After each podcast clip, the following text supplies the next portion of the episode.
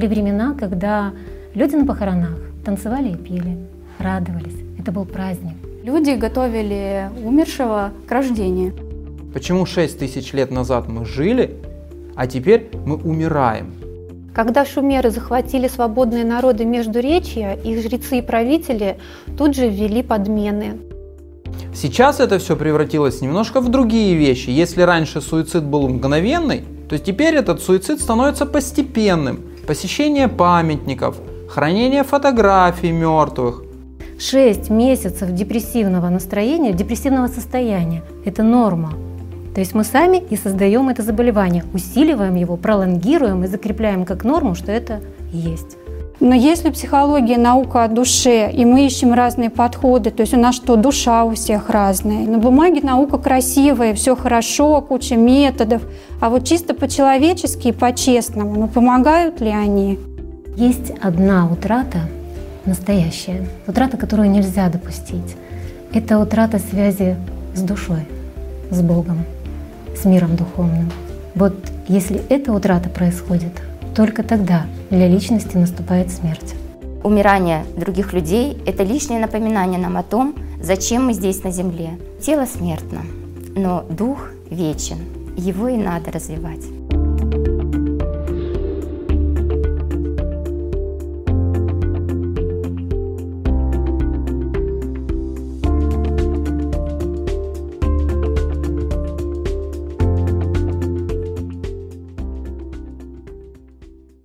Добрый день!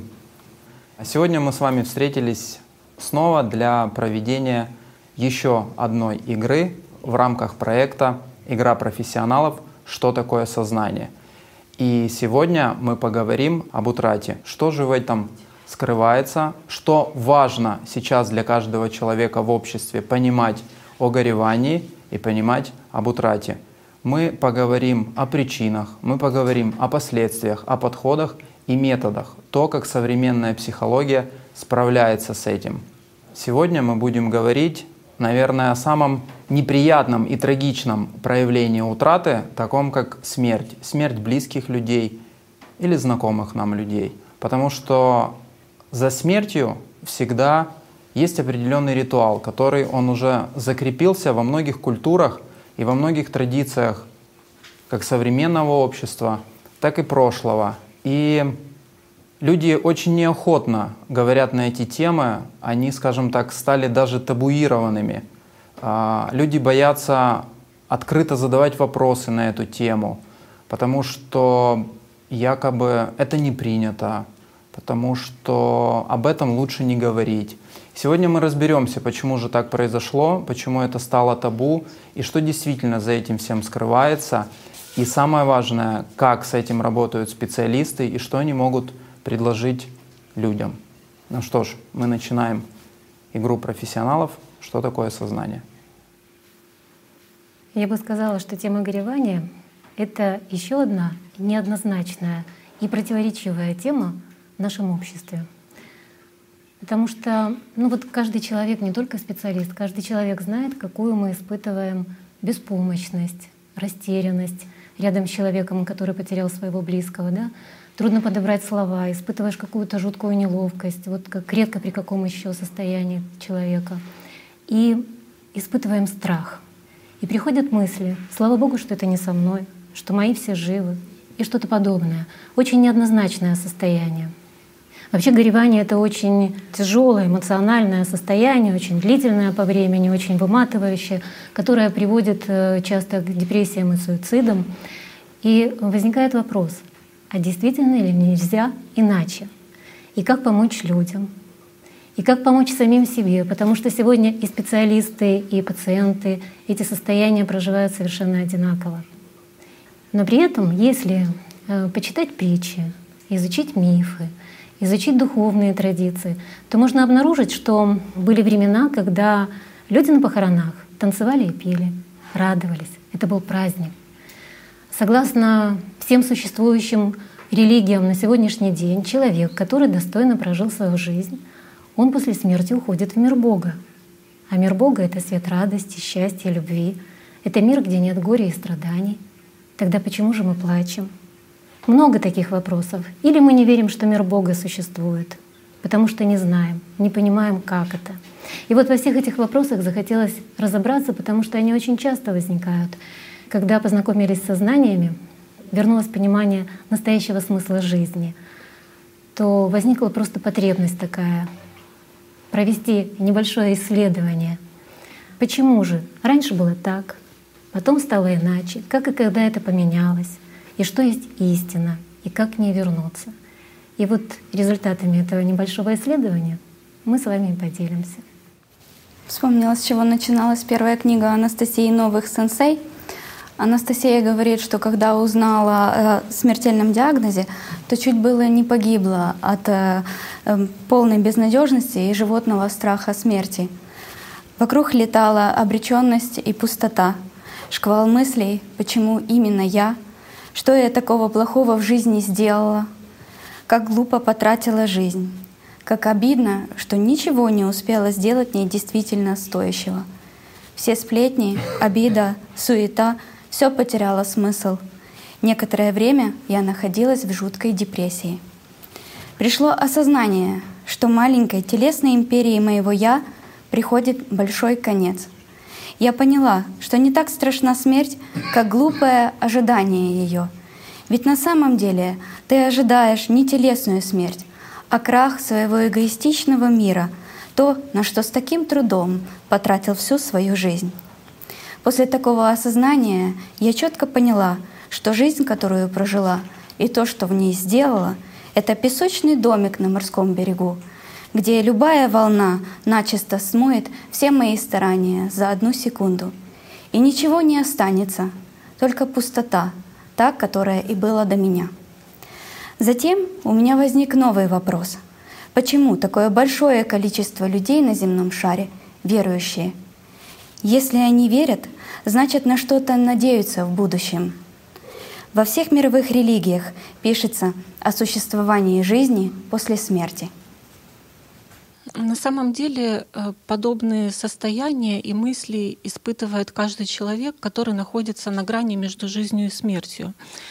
И э, это обусловлено одной лишь причиной отсутствием знаний о том, что такое настоящая жизнь и что такое смерть. А ведь знания о жизни и о смерти у человечества были всегда. Это древние исконные знания о подлинном истинном смысле жизни человека и об иллюзорности этого материального мира. И отголоски этих знаний можно встретить э, во всех культурах, на всех континентах. И вот одним из ярких примеров э, жизни людей, согласно исконным знаниям, является жизнь древних египтян. Они получили эти знания от ближайших учеников Имхотепа, а те, в свою очередь, приняли эти знания непосредственно от него. Имхотеп был главным визирем государства и высшим сановником во времена правления четвертой династии фараонов — его еще называют человеком знания и мудрецом. Благодаря сильному ядру своих учеников ему очень быстро удалось распространить эти знания среди народа, и люди очень быстро откликались и принимали их, потому что чувствовали их истинность. Основным фундаментом Имхотепа в первую очередь была победа человека над э, страхом э, смерти своего собственного тела. И когда человек освобождался от этого страха, то он становился внутренне свободным. Кроме этого, Имхотеп еще учил, э, чтобы каждый человек э, всегда был готов принять свою смерть э, независимо от обстоятельств, независимо от возраста своего. На самом деле никто и никогда не сможет предопределить планы того, кто изначально вдохнул эту жизнь в человека. И Мхотеп учил тому, что тело — это всего лишь смертная оболочка — бессмертной души, подлинной личности человека. Каждый египтянин знал о том, что тело смертно, что жизнь в нем скоротечна и временна, и что есть бессмертная душа с ее энергетическими оболочками. И люди не боялись умирать. Они не боялись смерти и не боялись э, земного существования, потому что каждый миг своей жизни они готовили себе лучшие условия для своей послесмертной судьбы. Каким образом?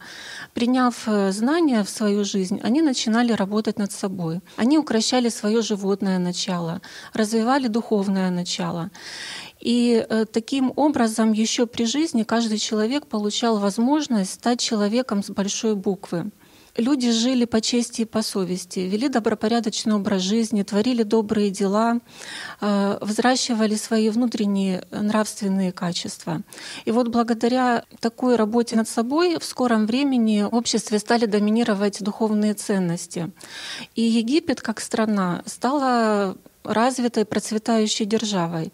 И это говорит о таком осознанном человеческом выборе, когда люди, установив духовные ценности доминирующими в своем обществе, смогли искоренить э, такой потребительский формат и вывели свое общество в созидательное русло. А э, по сути, передав знания простым людям, он разрушил иллюзию этого материального мира и вывел людей из-под контроля системы. То есть в действительности он сломал саму систему и дал возможность каждому человеку развиваться свободно в духе. Да, действительно, хочу продолжить, что знание о том, что смерть тела — это не конец всему, у людей были всегда эти знания испокон веков. И люди понимали, что своими деяниями при жизни, земной жизни, они э, формируют свою послесмертную судьбу. И это отражено э, в сказаниях, в мифах э, разных народов в таком понятии, как послесмертный суд. Вот у древних египтян как раз это был загробный суд верховного бога Осириса. У, например, славян древних это был Калинов мост, у зарастейцев мост Чинват, у греков, японцев, скандинавов, очень многих народов есть подобные понимания, представления. И вот у египтян такое э, место суда называлось э, «Великий чертог двух истин». Но это имелось в виду не конкретное место, а некое переходное состояние человека после смерти физического тела, когда ну, подводился, по сути, итог его жизни, его земной жизни. Образно говоря, это описано как чаша весов, на которой взвешивались эм, его деяния, его помыслы при жизни. И если чаша весов уравновешивалась, то человек был достоин перейти в вечную жизнь, в духовный мир. А если чаша весов нарушалась не в пользу человека, то его ждало небытие. Вот еще египтяне считали, что для доказательства честно прожитой жизни э, нужно было произнести вот на этом суде послесмертном так называемую исповедь отрицания, или иначе она называлась как оправдательная речь умершего. И в ней человек отрекался от 42 э, смертных грехов, как мы сегодня сказали бы. И вот интересно, как раз э, в этих пунктах э, видны какие э, качества человек должен был взращивать в себе, да, моральные качества внутренние, чтобы он был достоин э, вечной жизни. И вот хочется э, зачитать некоторые из них, которые как раз отражают это. «Я не чинил зла людям, не поднимал руку на слабого. Я не убивал и не приказывал убивать. Я не сквернословил, не завидовал, не грабил. Я не лицемерил, я не святотатствовал, не лгал. Я не ворчал попусту, не подслушивал, не пустословил, я не ссорился из-за имущества. Я не совершал непристойного. Я не угрожал, не гневался. Я не оскорблял другого, не был груб с другими, не надменничал. Ничего не скрывает мое сердце. И вот здесь хорошо видно, какие вот качества да, высоконравственные, по сути, с самого раннего детства родители вкладывали в своих детей. И это было главной ценностью для египтянина придерживаться их в течение жизни, потому что они понимали, что следуя им и в своих мыслях, и в словах, и в деяниях, только таким образом смогут заслужить вечную жизнь. И они знали, что настоящая жизнь начинается как раз за вот этой грани после смерти физического тела. Таким образом видно, что несмотря на то, что часто мы сегодня думаем, что египтяне были сфокусированы на смерти, но нет, на, наоборот, они были очень сфокусированы на жизни, на жизни настоящей. Да? Они понимали, где начинается настоящая жизнь. И еще одно доказательство подтверждения этому, э, если посмотреть на название, на изначальное название священных текстов древних египтян, сегодня мы их знаем как «Египетская книга мертвых». Но что интересно, этот термин, он э, только в XIX веке был введен немецким египтологом. Сам этот египтолог, он его заимствовал у расхитителей гробниц, которые просто называли книга покойника в свитке с иероглифами, которые они находили в захоронениях. То есть, ну, вообще это не имеет никакого основания так называть священные э, тексты эти. А изначальное название звучало как «эрну перед эмхеру», что в переводе «изречение выхода в свет дня» или «главы о восхождении к свету». То есть, получается, вот такая ключевая подмена произошла. По сути, книга о жизни, о том, как стать живым, вернуться к свету, была названа «Книга мертвых». Действительно, если взять э, египетскую книгу мертвых, то наличие такого документа само по себе много рассказывает нам об отношении древних египтян к смерти. На самом деле смерть для них была лишь зарождением жизни, началом новой жизни. А земная жизнь для них была лишь прелюдией к настоящей жизни. И когда мы изучали другую древнюю религию, зороастризм, мы поняли, что когда те люди живут по принципу духовных ценностей, то в таком обществе хочет жить каждый человек. Вот когда каждый человек живет по принципу благие мысли, благие слова, благие деяния, то, как говорили зарастрийцы, он смело пройдет по мосту Чинват и достойно предстанет перед лицом Ахура Мазды. И смерть для зарастрийцев была дверью в новую жизнь. А суд, то, что они называли для них, это было по сути зеркало, где каждый человек увидит отражение, истинное отражение себя и своих деяний. И либо пойдет на перерождение в новую материальную жизнь, которую они называли адом, либо присоединиться к числу прозрачных, людей, пропускающих через себя лучи света. Здесь бессмертие связывается с любовью, с жизнью, с радостью, с добром, с теплом, а смерть с холодом и с полным отсутствием любви. Чистая, наполненная любовью жизнь, любовью к обществу, любовью к людям для зороастрийцев была зарождением настоящей будущей жизнью. А в смерть они э, уходили без страха и без сожалений, потому что знали, что жизнь будет продолжаться. А земная жизнь для них была своеобразным лекарством от зла. И действуя они всегда на благо светлого будущего. Если проанализировать данные археологических раскопок времен неолита и энеолита, это где-то 10-4 тысячи лет до нашей эры. А, Причем раскопки проводились, скажем так, э, анализировали раскопки от, э, можно сказать, Европы до по всей Евразии и Северной Африки. Представьте себе, на всей этой территории данные раскопок обнаруживают общие черты, которые говорят о том, что у древних были некие общие знания о том, что такое смерть физического тела, о смысле жизни человека — о том, что такое жизнь, что такое смерть. И вот на всей этой огромной территории что мы видим? Что в основном трупы подвергались кремации. О чем это говорит? О том, что древние знали, что такое субличность, и о том, что субличность может возвращаться к телу при перерождении души. Эти трупы, если они не подвергались кремации, они имели очень интересную форму захоронений. То есть это была такая яйцеобразная форма, в которой э, труп помещался, э, как говорят, в скрюченной позиции. То есть это позиция с поджатыми ногами. Можно сказать, выглядела как эмбрион. А, Причем также это могло быть и сидя с поджатыми ногами и с обхваченными коленями, лежа на боку, ничком, либо лежа на спине нам такая форма погребений, она говорит о чем? О том, что э, люди относились к смерти как к переходу. То есть это был переход в некую новую иную жизнь. И по сути в этом было не э, скорбь смерти, а величие жизни, продолжение жизни. Мало того, эти погребения, в отличие уже от более поздних, они не имели надмогильных и внутри могильных строений. А значит, у древних не было культа мертвых, и могилы не посещались. Кроме того, инвентарь, э, который э, оставался у умершего, это были какие-то личные вещи. И даже такие захоронения их называют безинвентарными или безкерамическими. То есть покойникам не клали вещи, которые нужны живым. Это о чем нам говорит? О том, что древние понимали, что духовный мир, он отличается от мира земного, от материального мира. И покойникам все эти вещи не нужны. Мало того, анализ э, вот того, что находили в этих погребениях, и также в местах раскопок поселений, он говорит о том, что у древних не было социально-экономического неравенства, То есть люди относились друг к другу как к равным. Между ними не было иерархии. Мало того, в местах поселения именно в этот период находят множество статуэток, о которых написано в книге «АЛЛАТРА». Там подробно анализируются эти палеолитические женские э, фигурки, которые, по сути, э, были отражением знаний древних о важности и о сути женского начала. И женское начало почиталось. Хотелось бы добавить, что в Николаевской области у села Ковалевка были обнаружены курганы эпохи бронзы.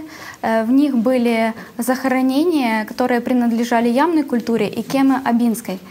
И что общего? Это то, что э, умершие лежали в скорченном положении на правом или же левом боку, согнутыми в локтях руками, подтянутыми к лицу. То есть это очевидно поза эмбриона в материнском чреве, и люди готовили умершего к рождению. Э, вот еще такой интересный факт. В Одесской области у села Усатово э, был исследован курган, который по форме выглядел как э, знак «АЛЛАТРА».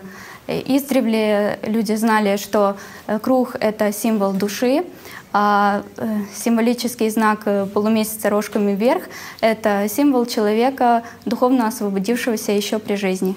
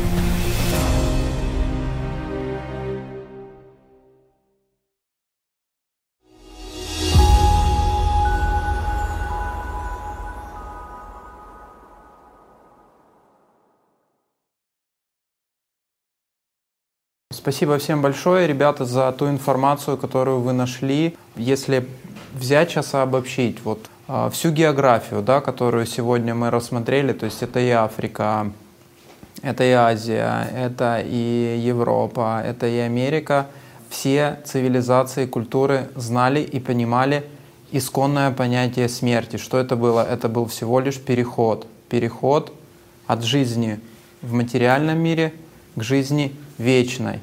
И вот все те примеры, которые сегодня привели, они как раз показывают о том отношении, об истинном отношении людей к этому переходу. Когда же произошли подмены? Когда э, люди начали относиться к ритуалам как к чему-то сакральному, э, когда внешнее действительно вышло на первый план – и люди начали забывать о внутреннем. Мы э, вернемся снова к шумерской цивилизации 6 э, тысяч лет назад и узнаем, как же и что происходило там, и какие последствия и результаты мы имеем на сегодняшний день в нашем обществе. В процессе нашего исследования интересно было узнать, что же произошло 6 тысяч лет назад. Когда шумеры захватили свободные народы Междуречья, их жрецы и правители тут же ввели подмены – для того, чтобы духовные надежды людей заменить на материю. а, работу над собой здесь и сейчас на страх какого-то отдаленного материального будущего. И по сути, чтобы подменить а, реалию иллюзий. А, так они сформировали их культ похорон и похоронных традиций. И что, мы же, что же мы здесь видим? Прежде всего мы видим, что знания у них были, но они их искажали. Например, в песне о Гильгамеше рассказывается о герое, который погибает – а, уходит в подземный мир, но потом оживает. Это нам а, показывает, что они знали о том, что смерть физического тела не является смертью человеческого существа, что это всего лишь переход. Но они это связали с материей. И в будущем уже в современных религиях и философиях мы видим идею возрождения в физическом теле. О похоронных традициях шумер нам известно из двух погребальных элегий. И мы знаем, что кладбища у них уже находились за чертой города. Если была река, то на той стороне реки.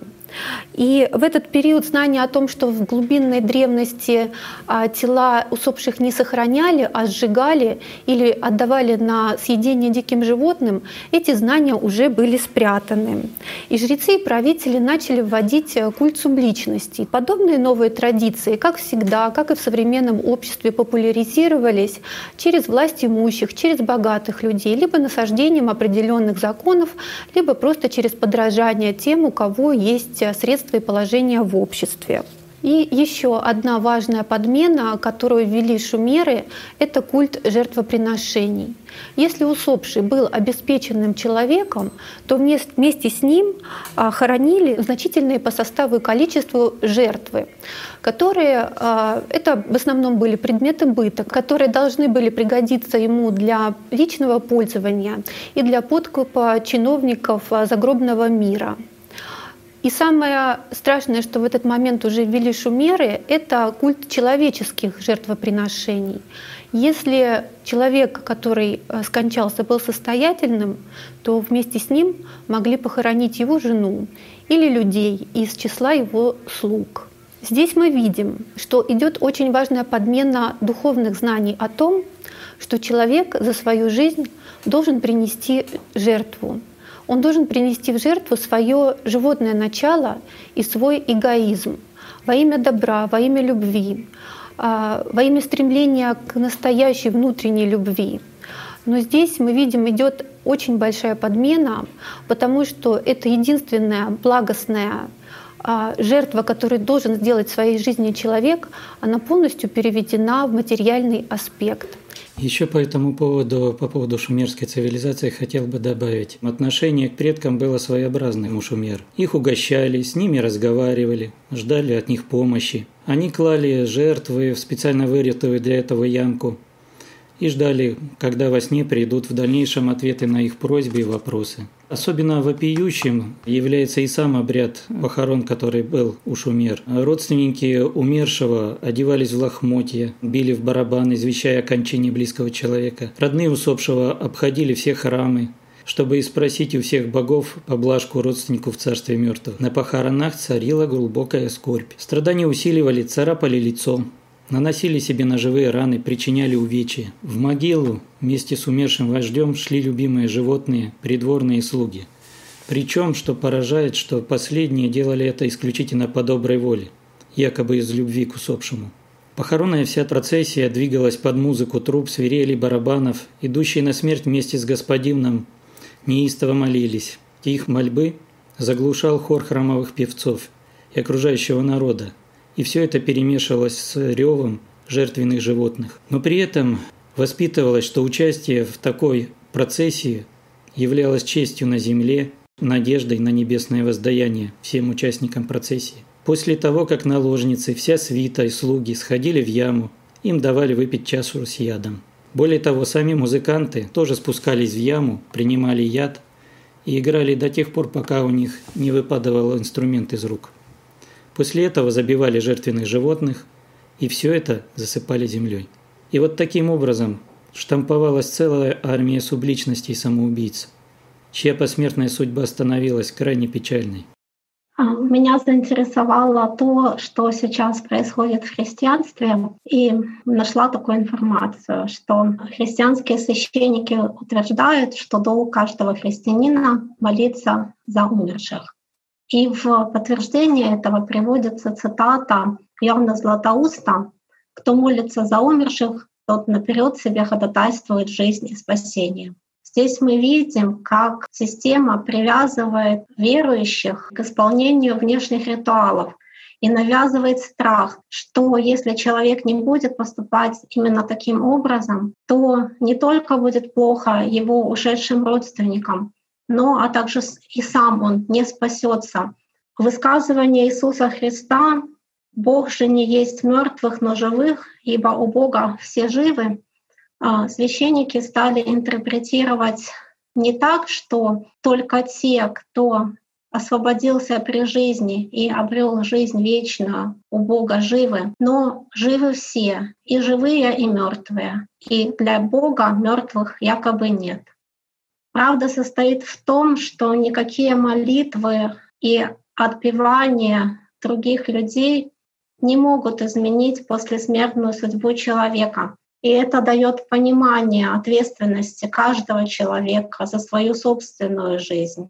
А что предлагается человеку в современном мире? В современном мире человеку предлагается кормить субличность. Есть система придумывает различные способы, чтобы зациклить мысли человека на умерших, а концентрация внимания на образе и имени умершего — это прямой контакт с субличностью.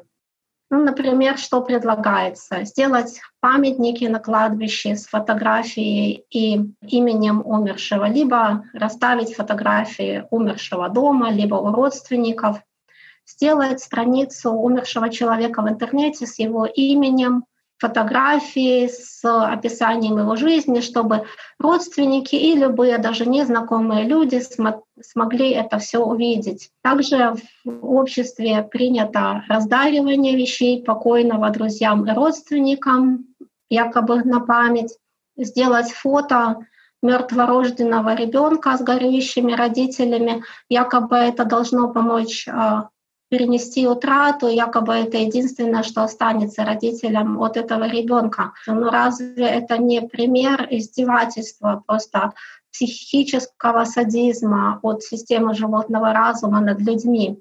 Предлагается также сделать из праха умершего искусственный бриллиант, чтобы носить его всегда с собой в виде кольца либо другого украшения, или смешать пепел с красками для изготовления каких-то скульптур, предметов искусства.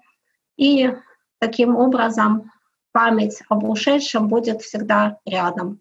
Либо даже внедрить ДНК умершего в геном яблони и вырастет живой памятник умершего человека.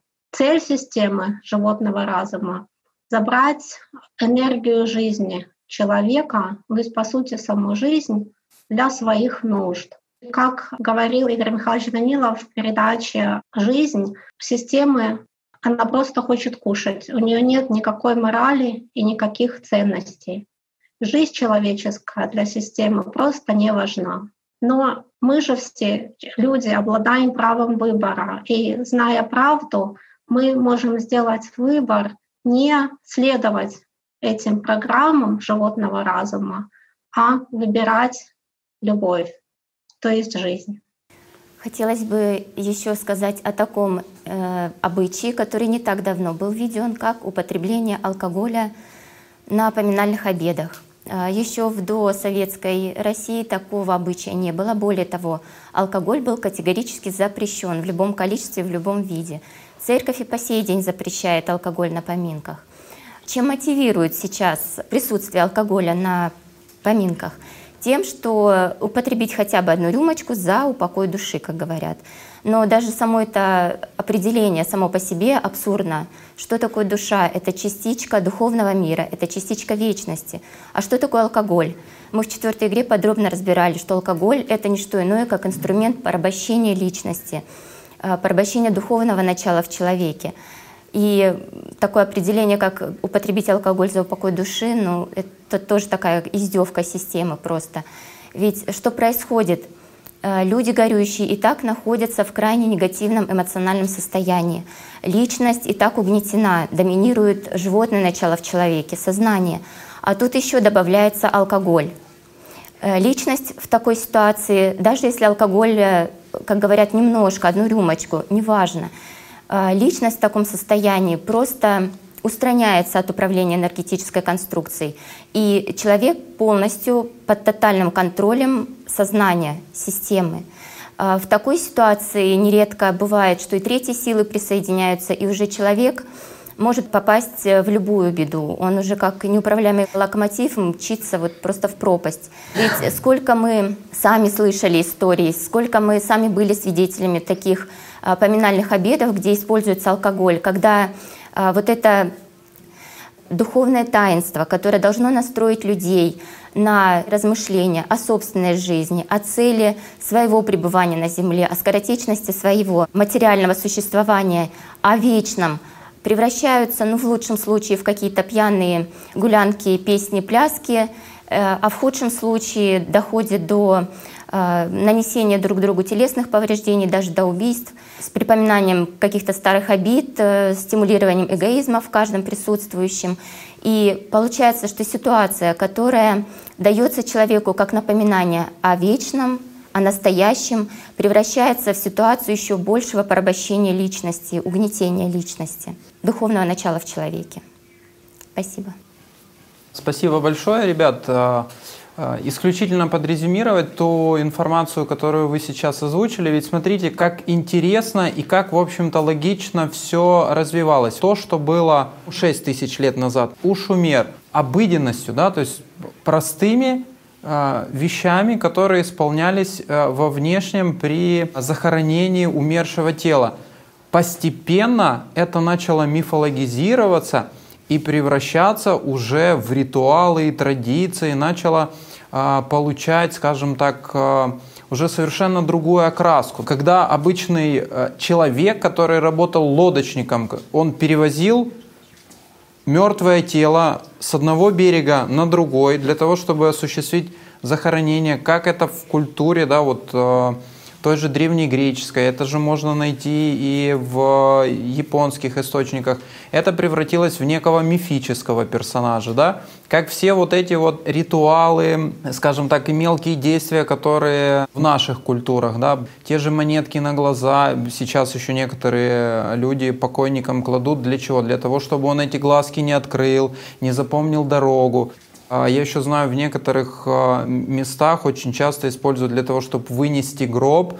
А, его там крутят по часовой стрелке, против часовой. Некоторые люди даже просто-напросто стены разбирают, выносят гроб и потом снова собирают стены. И все это продиктовано лишь одним – страхом. Страхом того, что смерть снова войдет в этот дом, что она снова начнет забирать чьи-то жизни.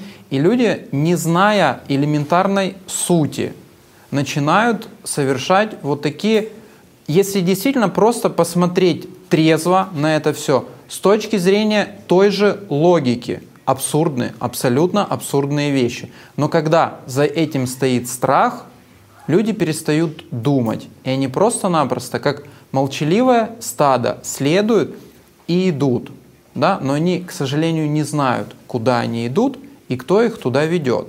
Ведь смотрите, те ритуалы самоубийств, и причем, э, ладно, жертвоприношение скота, но ведь убивали слуг, наложниц и жен. То есть в основном в жертву приносилась женщина. И Женя правильно отметил, ведь это был суицид. А на сегодняшний день во всех религиях и культурах знаем, к чему ведет суицид. Суицид – это сразу участь субличности. То есть это была просто-напросто громаднейшая, громаднейшая жертва и инвестиция в пользу животного разума. Сейчас это все превратилось немножко в другие вещи. Если раньше суицид был мгновенный, то теперь этот суицид становится постепенным. Посещение памятников, хранение фотографий мертвых.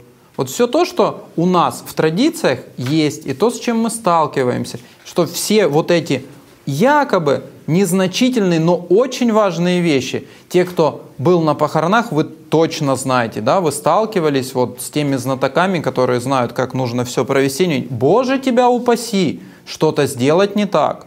Боже, тебя упаси, там что-то рукой не потрогать или не завесить зеркало. То есть это просто-напросто становится какой-то закрытой темой.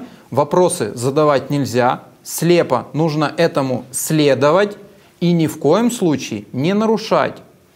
И все это работает исключительно на одно, на систему животного разума. Так простите, где же жизнь? Почему 6 тысяч лет назад мы жили, а теперь мы умираем? Хотя каждый человек имеет уникальный шанс, пребывая здесь, в трехмерном мире, обрести жизнь вечную, стать ангелом и вернуться домой.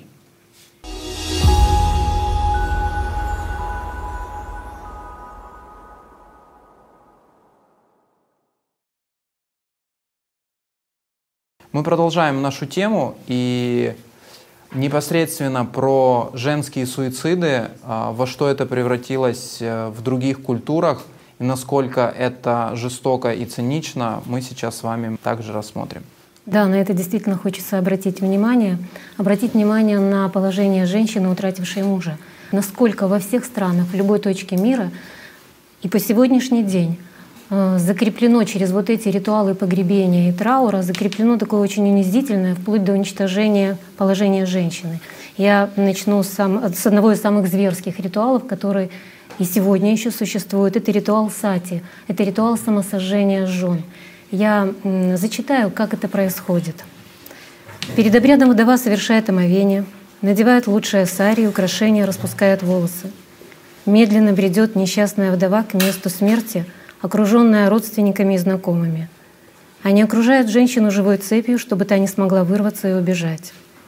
Иногда, обессиленная страхом вдова падает на землю, но родственники поднимают ее и тащат дальше. Каждый, встретивший такую процессию, обязан к ней присоединиться. Вдову трижды обводят вокруг места будущего сожжения.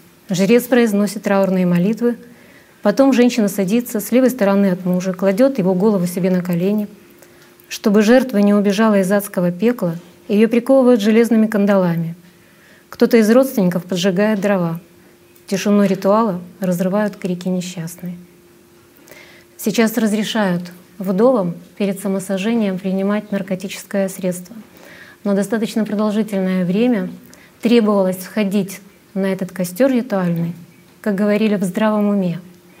У меня вот вообще вопрос возникает, что называть тогда здравым умом, и есть ли хоть один человек в здравом уме, который участвует в подобном ритуале?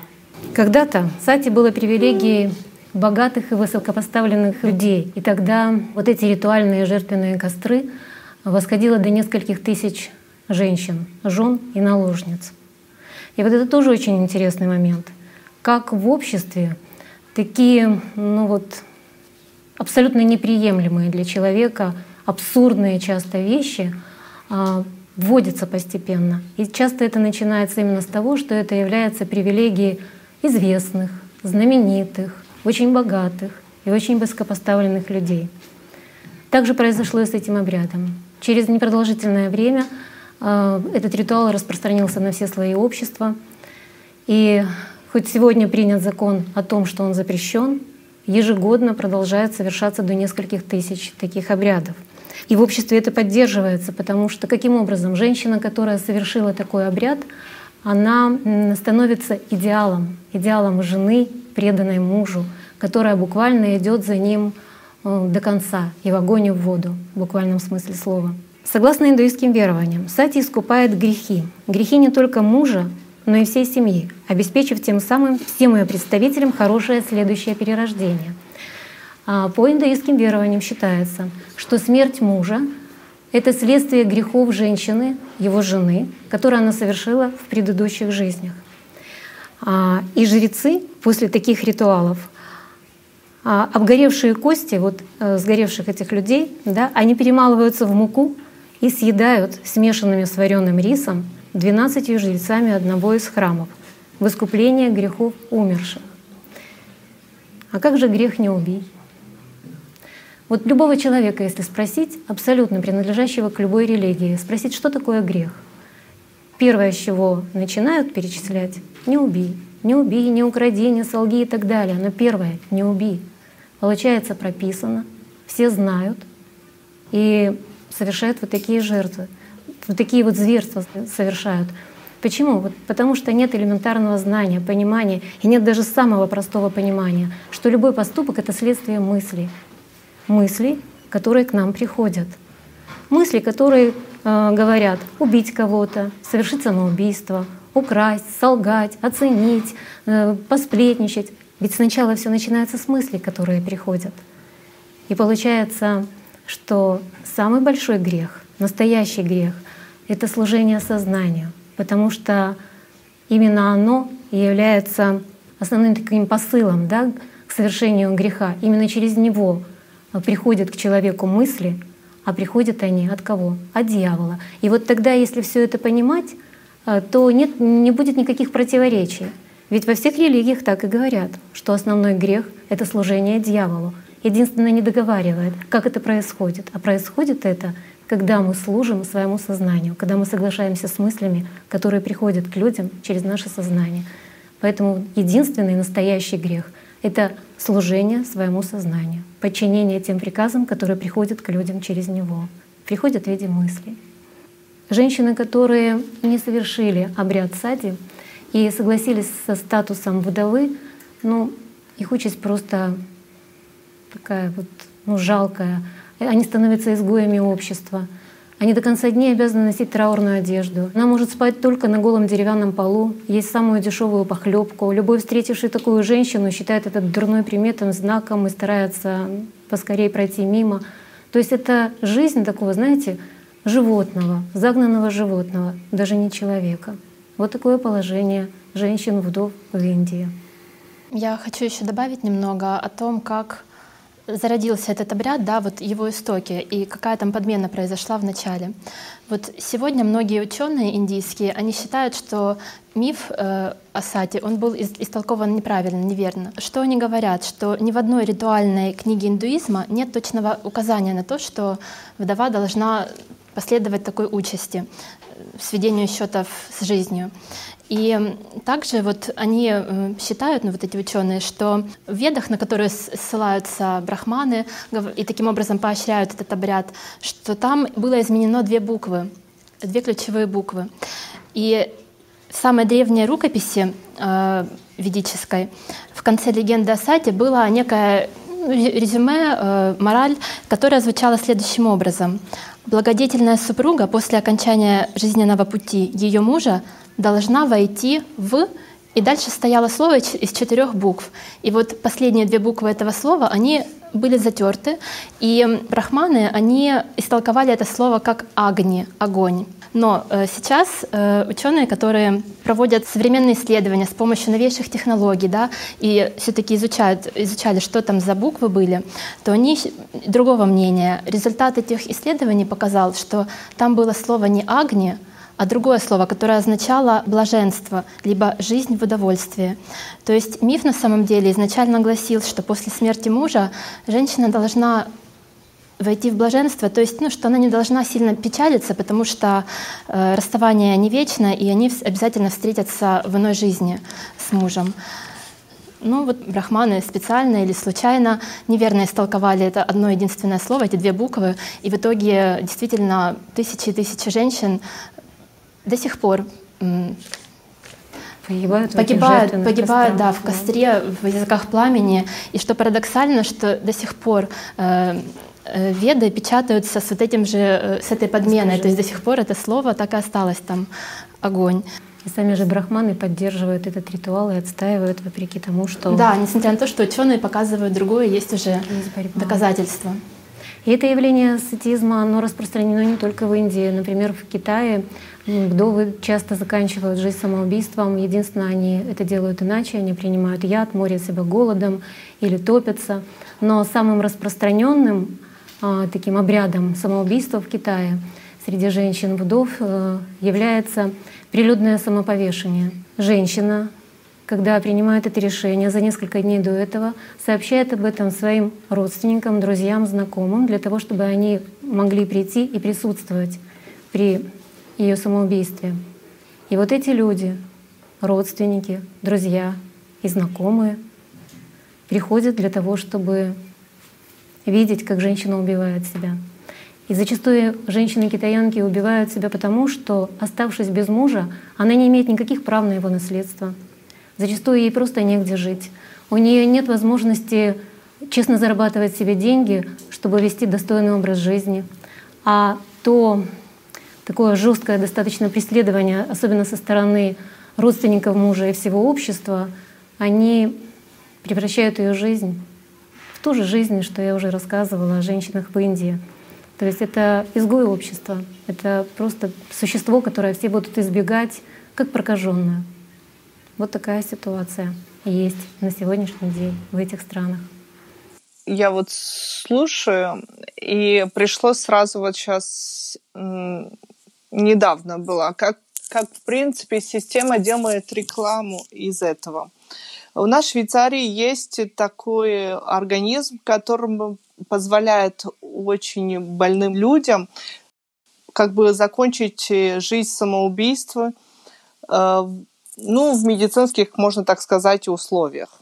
И вот выпоющий такой случай где-то полтора месяца тому назад, который был как бы освещен СМИ. Приехала семья из э, Нидерландов, по-моему, муж очень сильно э, больной, можно так сказать, при смерти, и решил вот э, прибегнуть к этим услугам. Но жена решила как бы с мужем тоже уйти. Что было для меня сейчас вопоюще вашу слушать, как система пытается это все-таки преподнести как благое. Потому что, в принципе, в СМИ это было показано как, вот видите, как как героический акт. Человек из-за любви к другому человеку.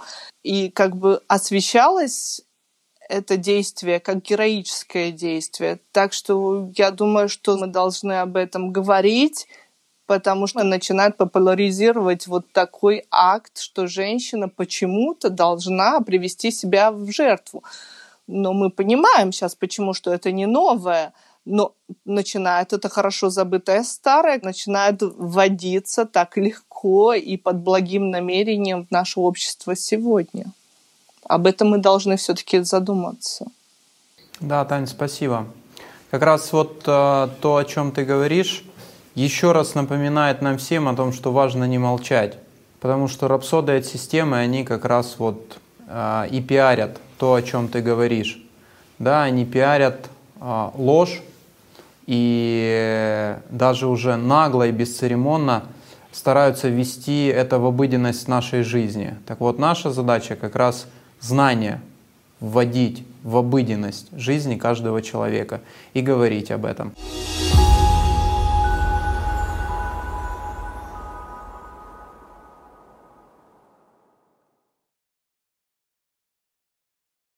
Хорошо, мы продолжаем дальше про вдов. Я знаю, что есть еще информация по этому поводу, а, поэтому, Оль, с радостью тебя послушаем. Хотелось бы также продолжить а, про вдов и их положение в других странах, а, не самое завидное. Во многих странах, религиозных и этнических группах, женщина после смерти мужа остается без всяких средств. Нищенское положение усугубляется практически полным отсутствием доступа к кредитованию и другим экономическим ресурсам, а также неграмотностью или отсутствием образования. Многие вдовы в традиционных обществах не имеют прав или обладают ограниченными правами на наследство или земельную собственность в соответствии с обычным или религиозным правом. В Индии, например, а, где вдовство считается низким статусом, как социального, так и личного положения, тысячи вдов лишенные собственности родственниками, оказываются бездомными и вынужденными либо искать неформальную работу в качестве а, домашней прислуги, либо заниматься проституцией и попрошайничеством. Также в, вдовы в развитых странах также сталкиваются с определенными трудностями от утраты страховки и сложностей с получением кредита до необходимости э, одним воспитывать детей. В ряде случаев жены несут ответственность по долгам умершего мужа. Во многих странах, особенно в Африке и в Азии, вдовы становятся жертвами физического и психологического насилия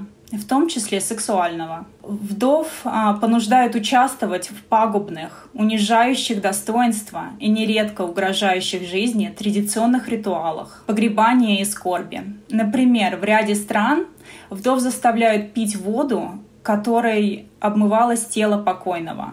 А вдовы особенно уязвимы в контексте ВИЧ и СПИДа. Женщины могут не знать причины смерти своего мужа. Их заставляют а, подвигаться обряду очищения через половую связь с родственниками мужа, невзирая на ВИЧ-статус. Множество женщин становятся вдовами в результате вооруженных конфликтов. Например, по имеющимся сведениям, в ряде восточных районов Демократической Республики Конго около 50% женщин являются вдовами. В Ираке, по оценкам, насчитывается около 3 миллионов вдов. В Кабуле, Афганистан, их свыше 70 тысяч. Жестокое обращение с вдовами может отрицательным образом сказываться на усилиях по построению мира и безопасности, подпитывая порочный круг нищеты, способствуя сохранению беспорядков и нестабильности и в конечном итоге подрывая демократию и устойчивую безопасность. Ну и что мы видим на сегодняшний день. Спасибо. Да, и вот возникает вопрос, какова причина такого отношения к женщине в обществе, потому что ведь к овдовевшим мужчинам такого отношения нет.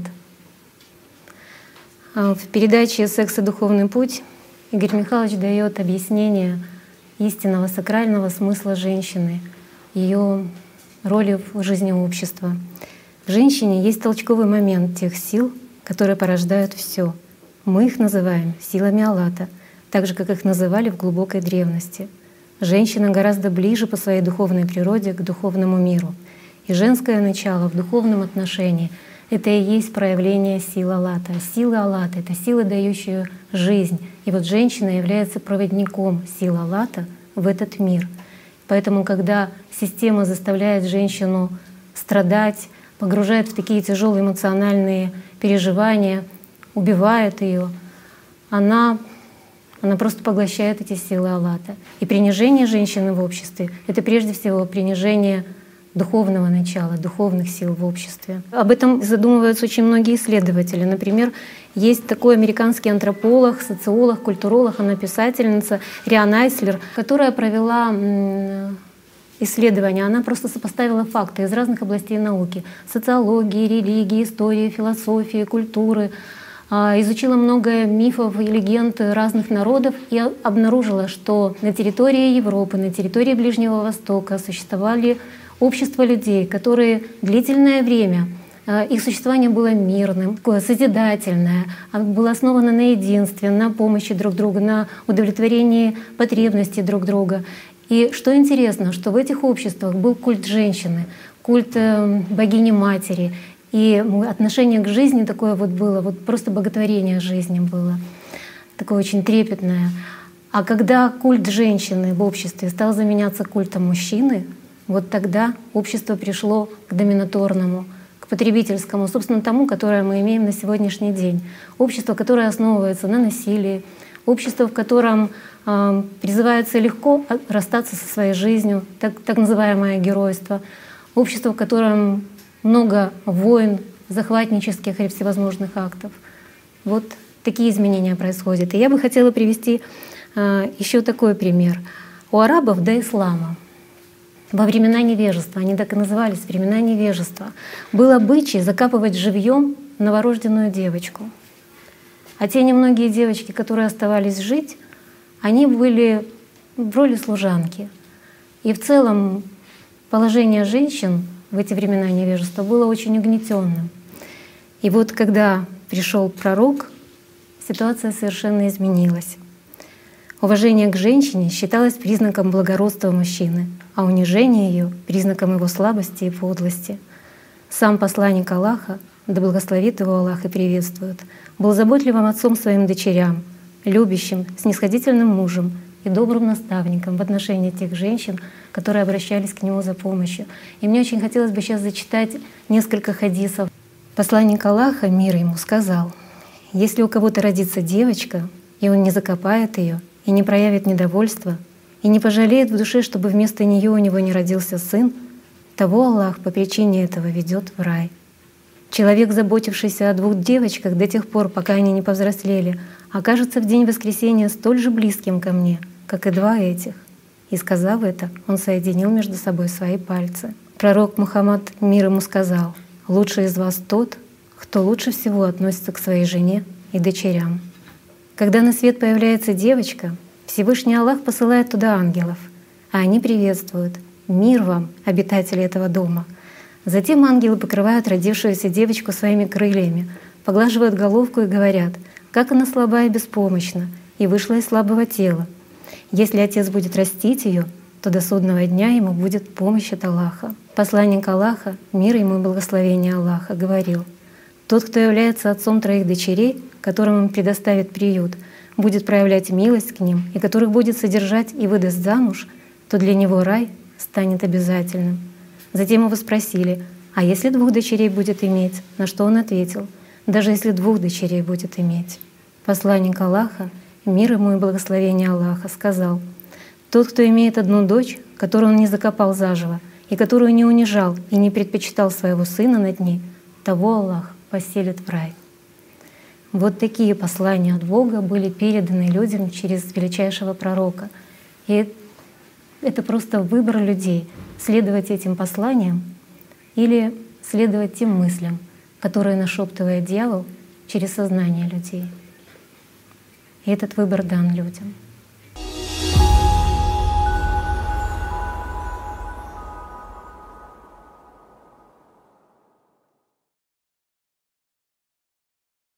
Когда придет Махди, он наделит своих воинов силой каждого.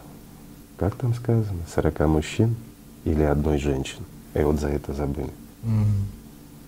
В духовном плане женщина намного сильнее мужчин. Поэтому женщина чувствует быстрее и глубже. Женщина, она мать. Не обижайтесь, мужчина. Но никто из мужчин не производит потомство. Не наделено мужчинам давать жизнь, а женщина дает. Поэтому пророк так подчеркивал роль женщины, да? Он и говорил, нет. что рай под ногами матерей. Конечно. Есть множество других хадисов, где именно подчеркивается важность, как он вообще сам относился да. к женщине. И что сделала система? Да. Как она все В том же перекру... исламе, как да. все перекрутили и принизили женщин. Почему? Ведь физически сильный мужчина, он легко может физически справиться с женщиной, но только физически. Да. А в духовном плане женщина намного сильнее. Да, Они чувствуют больше и лучше. Почему и говорил пророк мир ему, что ислам должен быть во всем мире. Но ислам не как название или как обряды. Конечно, а как, а как любовь Божья. И это должно доминировать во всем. И разве не говорили о том, что ну если Бог даст это, то если будет доминировать ислам во всем мире, то женщина может пройти от Ирака до Сирии. До Сирии ну, и ни один зверь не позарится. Да, что из сердец людей уйдет вражда, и ни что один... если женщина пройдет от Ирака до Шама, до Сирии, то каждый ее шаг придется на сочную зеленую траву, и она сможет показывать свои украшения и ни одно животное не набросится на нее и не испытает она страха. И вот, вот здесь очень многое сказано, а интерпретирует каким образом, что она может быть в украшениях, и ни один зверь, но имеется в виду толкование, это звери обычные, там собаки, кошки, кто там у нас еще зверь, не обидят ее. А ведь говорилось о звере человеческом как составляющей. неотъемлемая часть. И почему? украшение же другое имелось. И украшение имелось в виду другое. Но почему ни один зверь не нападет на нее? Потому что он будет приструнен во всем мире. Но ведь тогда же говорилось и о том, что никто не будет властвовать никем. Мгм. Это что же так? То есть один человек не будет властвовать над другим человеком. Но человек будет властвовать над сатаной, то есть над своими мыслями, над И тогда гармония будет. Так должно быть среди людей.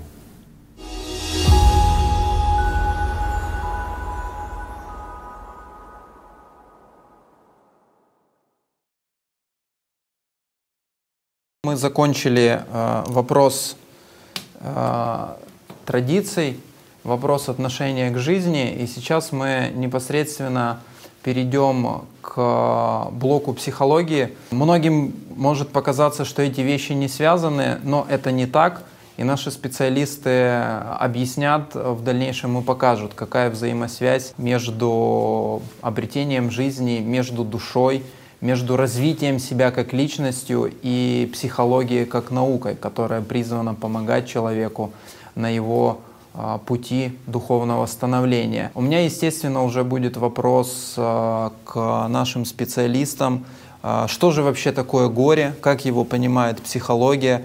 Как она с ним работает? А, Можете ли вы, да, исходя из своего опыта, сказать, как часто люди обращаются к вам с этим? Да? Есть ли какая-то, я не знаю, внутри страны статистика или мировая, ведет ее кто-то. Вот, ну, в общем, э, переходим к рутине, переходим к обыденности, да, то есть к вашей работе, но она, в общем-то, я думаю, интересна многим, так что э, делитесь. Если говорить о статистике по теме горевания, то она очень простая. Нет ни одного человека ни одной семьи, кого не касалась бы утрата, утрата близкого человека. И вот есть притча, которая очень наглядно как бы отражает этот смысл. Однажды к Будде пришла женщина, которая потеряла своего единственного сына. Она не могла больше иметь детей. Очень страдала, она плакала, кричала и просила о помощи. И Будда сказал ей, «Я помогу тебе, но сначала принеси мне горчичные зерна из дома, где никто не умирал». Женщина пошла в город. Она ходила от одного дома к другому, и люди говорили, нам не жалко дать тебе горчичных зерен, но в нашем доме умирали люди. Она проходила целый день до самого вечера, так и не найдя такого дома, где никто не умирал. И к вечеру к ней пришло понимание, что смерть — это естественное продолжение жизни здесь на Земле, это некий переход, и это не является только ее горем. Это то, что касается абсолютно каждого человека. И с этим пониманием она вернулась к Будде. И когда он спросил, ну где же зерна горчичные, почему ты их не принесла? Она говорит, я не прошу тебя вернуть мне сына, даже если бы это случилось, он все равно должен был бы умереть. Но я прошу тебя научить меня тому, что никогда не умирает. Интересно, что притчу о горчичных зернах рассказывал Иисус. И в Евангелии есть такие слова. «Царство небесное, подобное зерну горчичному, которое человек взял и посеял на поле своем, которое, хотя меньше всех семян, когда вырастает, бывает больше всех злаков и становится большим деревом, так что прилетают птицы небесные и укрываются в ветвях его». Вот это ничтожно малое горчичное зерно, оно является символом тайны воскресения из мертвых. Хорошо, спасибо за такой ответ. Я знаю, что у нас есть еще информация. Которая подтверждает, поводу. что и специалисты, и все люди а, абсолютно одинаково сегодня проживают это горе. Так что же такое горе? Горе — это эмоциональная реакция на утрату, например, смерть близкого. Психология и психиатрия закрепила понятие «нормальное горе». Нормальным считается горе, которое протекает в соответствии с определенными стадиями, длится не более шести месяцев и соответствует принятым в определенной среде для сообщества культурным нормам. Но на сегодняшний день нет на самом деле никакой теории, которая бы просто, понятно, адекватно объяснила бы людям и прежде всего самим специалистам, почему все-таки люди э, погружаются в такие состояния, как и почему меняются переключения с одних эмоций на другие, почему люди сильнее в эти состояния погружаются, кто-то быстрее из них выходит, как это меняется, почему есть люди, которые могут не погружаться в эти состояния. Много-много вопросов, на которые на сегодняшний день нет объяснений. А на самом деле, если посмотреть на название этих стадий, так называемого нормально проживаемого горя, углубиться вот в суть, посмотреть этих стадий, то можно будет увидеть, что это всего лишь э, эмоциональные состояния, которые чередуются между собой. Притом они охватывают всего лишь два спектра эмоций. Спектр тоски и грусти, вплоть до развития тяжелейшей депрессии, и спектр агрессии. И получается, что на утрату близкого человека мы, люди, сегодня реагируем раздражением и злостью, потому что идет огромный поток мыслей а, самообвинения и самобичевания, злостью на самого умершего, потому что не прекращаются за период э, проживания горя мысли, претензии, как ты мог, на кого ты меня оставил, злость и агрессия по отношению к окружающим людям, потому что чаще всего горюющие игнорируют большинство людей вокруг себя, большинство близких, живых людей. И вплоть до того, что появляются мысли, лучше бы все умерли, а он остался жить. И второй, э, второй вид эмоций, которые включают понятие горя, это э, отчаяние, тоска и депрессия, то есть эгоизм. Вот такие две эмоции основные доминируют в проживании горя. И на самом деле здесь вот очевиден такой протест, непринятие ситуации. Вообще непринятие любой ситуации — это проявление гордыни. Я лучше знаю, как должно было быть. Откуда у человека такие мысли? Кто это я в нас, который знает это лучше? И подталкивает и провоцирует нас к таким мыслям и желаниям управлять любой ситуацией. В данном случае не просто ситуацией, а управлять жизнью и смертью, иметь власть над этим. И получается, что здесь такой очень интересный момент. Я не принимаю Бога, потому что это вызов, это протест против Бога, и выбираю страдания. Получается, что человек, который... Вот здесь другой даже вопрос напрашивается. А где же любовь? Где во всем этом любовь? И получается, что человек, который протестует против Бога, он не способен к любви. В нем отсутствует любовь. Без любви к Богу любовь невозможна, в том числе и в отношении близкого человека. И вот я говорила, что э, горе — это эмоция. А эмоция — это что? Это следствие мыслей. Это следствие тех мыслей, которые человек выбирает, которым он отдает внимание. И столько, сколько времени он будет отдавать этому вниманию, такое эмоциональное состояние соответствующее будет. Мы уже, как бы я проговорила, что эти мысли носят такой злой, агрессивный характер и очень эгоистичный характер. И вот то, в чем не могут разобраться специалисты, не находят объяснения, почему сейчас многие наблюдают, мы не можем управлять этими стадиями, почему человек один, который прожил, например, там, несколько стадий там, эмоционального шока, отрицания, там, агрессии, депрессии, вдруг снова возвращается к стадии отрицания. Ну и так далее. То есть это неуправляемый процесс, и все очень просто получается. Вот исходя из знаний, сколько времени человек, вот, например, пришли какие-то мысли по самобичеванию, человек уделяет им внимание, и пока он реагирует на них эмоционально, эти мысли будут ему подбрасываться от сознания. Перестал на них реагировать, пойдут другие мысли, например, о том, что все вокруг виноваты, все врачи виноваты в том, что этот человек умер, скорая не так быстро ехала, родственники не включались, не помогали, не заботились и так далее. Неважно, пока он будет реагировать на эти мысли, будет идти поток таких мыслей. Вот и все стадии, вот и все суть этих стадий и самого проживания горя. Интересно, что существует ну, какое-то определенное количество людей, которые, которым удается не погружаться в эти эмоциональные состояния. И как это у них происходит? Люди так и говорят. Ну, все, поплакал, да, тяжело, непросто с этим справиться, ситуация нерадостная, ну, так как мы ее сейчас воспринимаем. А потом они говорят, все, мне надоело, я больше не буду об этом думать. Но также и с ума можно сойти, я уже сам не живу. И что они делают?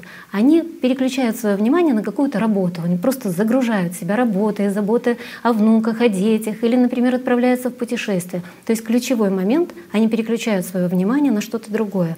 Это не просто происходит, потому что нет понимания, кто должен переключать внимание и как этим процессом управлять. Но тем не менее, ключевой момент — для того, чтобы не погружаться в это состояние горя, достаточно переключить внимание на что-то другое. Так что же такое горе? Это всего лишь мысли и эмоции, как следствие эмоций, которым человек уделяет внимание, выбирает отдавать им внимание. Вот и все. Хотелось бы проиллюстрировать практическим примером то, о чем говорила Диана. Это мысли из дневника женщины, которая работала над собой и записывала эти мысли. Ну, я думаю, тут все будет понятно. Мама умерла. Что я теперь буду делать? Она меня не дождалась. Я с ней не поговорила. Долбанная работа. Как мне теперь быть? Как жить? Я не могу уже. Нет сил кто мне поможет. Друзья приедут, и что мне от них? Мамы больше нет. Это невыносимо. Далее следует причитание. «Как же мне плохо? Что мне без нее делать? Кто мне будет помогать? Некому. Придется теперь кредит выплачивать. Как это пережить? Надо плакать и побольше. Мамочка моя, на кого ж ты меня покинула? Как это случилось? Я не была рядом. Я должна была это видеть. Ты ничтожество, а не дочь. Ты должна была быть рядом. У тебя нет сердца. Не увидишь ее больше, не позвонишь. Попробуешь теперь, как без мамы. Сама теперь. Главное — сына рядом держать. Крепись. Ты дура. Я тебя ненавижу. Надо гроб выбрать и посмотреть на нее. Я чувствую себя дерьмом. А следующий отрывок — это мысли, которые приходили к этой женщине на похоронах. Друг принес букет, как веник. Мог бы и получше купить. Вообще некрасивый такой стал. Это ж он на меня сейчас смотреть будет. Интересно, как я выгляжу. Батюшку привезли такого, что неинтересно слушать. Тетя подумает, что их сын намного лучше. Я же просила привести того батюшку. Ничего без меня не могут нормально сделать. Надо сфотографировать маму в гробу. Какая она красивая. И гроб красивый сиреневый, и венки все в сиреневом цвете, как она любила.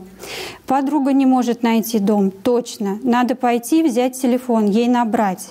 Но как же я пойду, если батюшка читает молитвы? Люди не поймут, куда я побежала. Свечку он не взял, так и остался неверующим. Думает, раз много денег, то жизнь удалась. Вот и все в сборе. Мама всех собрала. Хорошо, что платки не купила. Нормально все с салфетками стоят. Столько денег потратила. Кому оно надо уже? Ну и для иллюстрации еще маленький отрывок. Это тоже мысли женщины, которая потеряла своего сына. И вот э, какие мысли система подкидывала ей. Сколько можно надо мной издеваться? За что мне все? В адрес невестки. Вела себя по-свински с нами. И его сына настраивала. Когда все хорошо, то не нужны были. В гости не допросишься. А сейчас вспомнили. Невестка показала, что она за дрянь. Теперь все они на голове будут. И невестка, и внуки. Обращение к невестке — грубое слово свела моего сына в могилу. Теперь вспомнила, когда деньги понадобились. За что мне это все? Глядя на мужа. Слабак малодушный, никакой помощи от тебя. И опять в адрес невестки. Терпела дура, ждала, пока она моего ребенка угробит. Надо было сразу на место ставить. Ну вот два примера, которые показывают мысли человека. Варианты могут быть разные, но суть одна.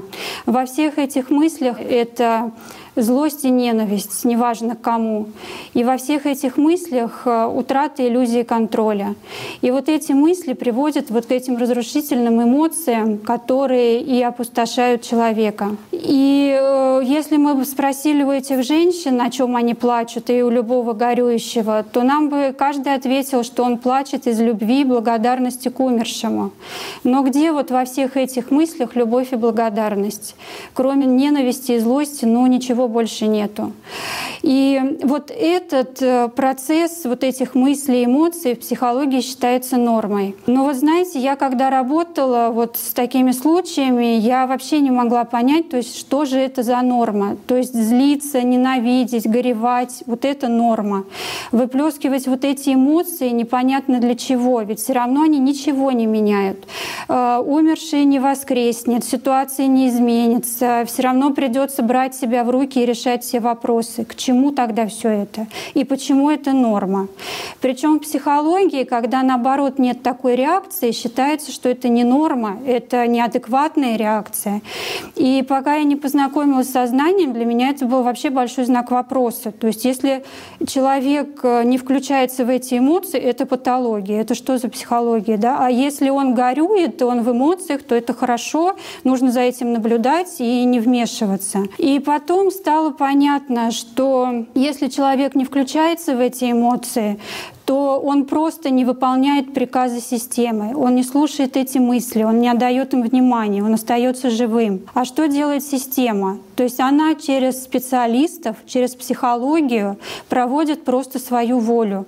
И специалисты своими методами, они наоборот провоцируют человека на горевание. То есть чтобы он был как все, чтобы он был такой же слуга системы, как и все, кто выполняет вот эту автоматическую программу системы. И в психологии есть и понятие патологического горя. Его очень много разновидностей. Такие случаи, когда у человека происходит уже нарушение поведения, он не может включиться в обычную жизнь, адаптироваться в ней. Это тяжелые формы депрессии, это суицидальные мысли, очень большое количество.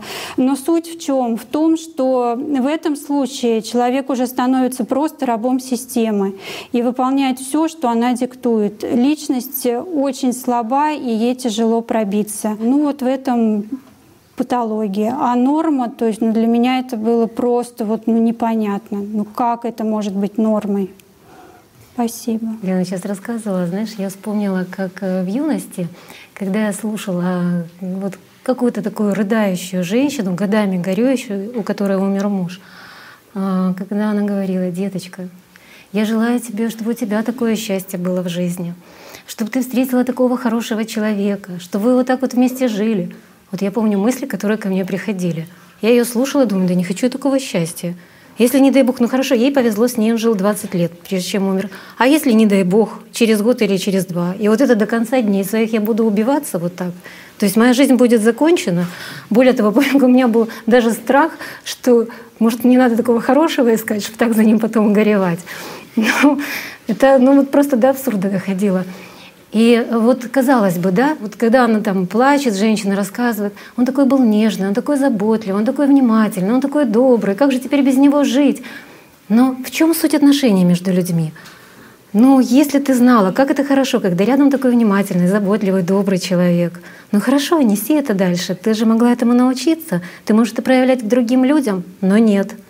Сознание, ну это ж убийца просто. А он даже из этого хорошего, он делает страдания. Страдают из-за того, какой хороший, вот если послушать мысли, какой хороший был этот человек. Вот из всего нужно этого сделать. Я вот нашла у париев. Пари — это э, низшая э, каста бесправная такая, которая существует в Южной Индии. У них в одной из песен есть такие слова. «Если есть что-либо более лживое, чем молитвы брахманов, милосердие царей, честность богачей и верность женщины, то это слезы наследников.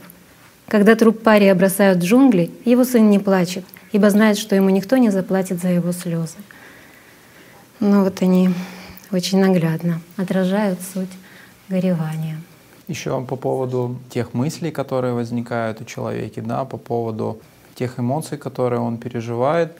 А, и один из наших участников рассказал а, ситуацию из жизни, когда у него умер а, дедушка, и он пришел на похороны. Он пришел на похороны, так тихонько зашел в, в квартиру, где находился гроб спокойным, и в комнате была его бабушка, то есть вдова покойного. Абсолютно стояла тишина, но когда бабушка уже поняла, что кто-то зашел в квартиру, она тут же начала горевать, причитать, ну, ты как раз вот э, все те э, мысли, которые и фразы зачитывала Лена, на кого же ты меня оставила, как же я теперь буду.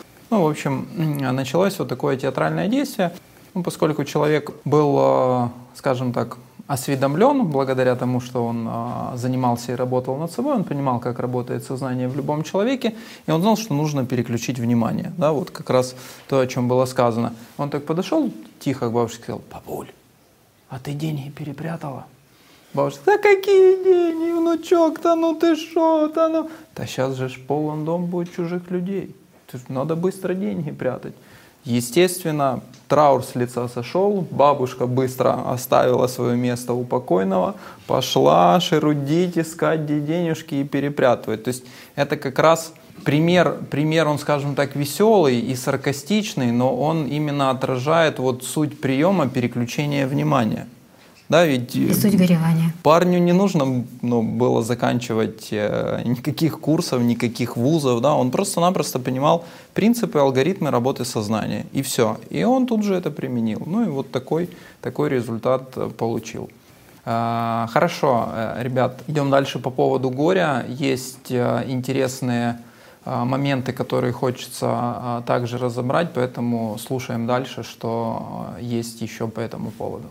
А, если с позиции знаний посмотреть на процесс горевания, то становится очевидным, что, конечно, это просто разворачивается очередная программа животного разума по порабощению личности, духовной составляющей человека.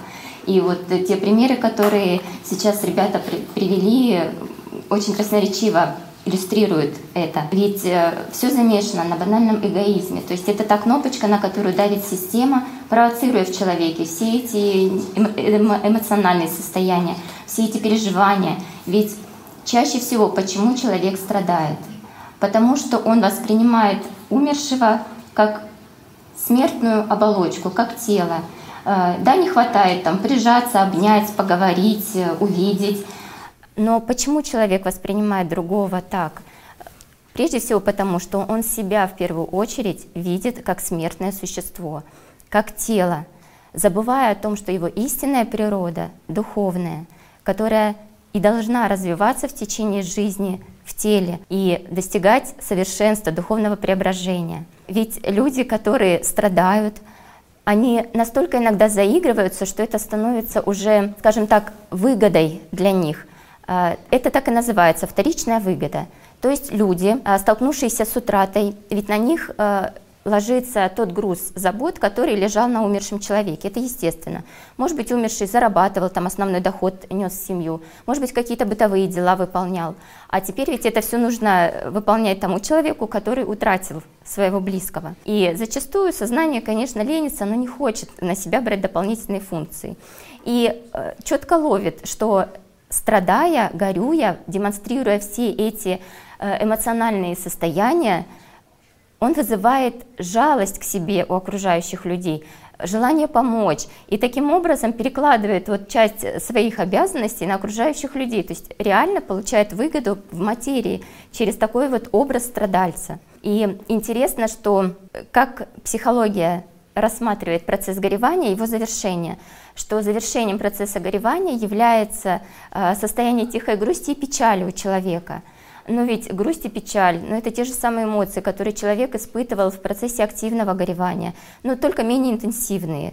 Э, эмоции — это продукт сознания, это далеко от человеческой сути.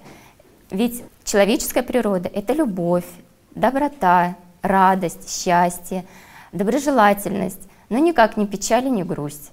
И еще такая подмена, что возвращаясь к нормальной обычной жизни своей, к выполнению повседневных дел, э, считается, что человек уже пережил утрату, что он справился с этим процессом горевания.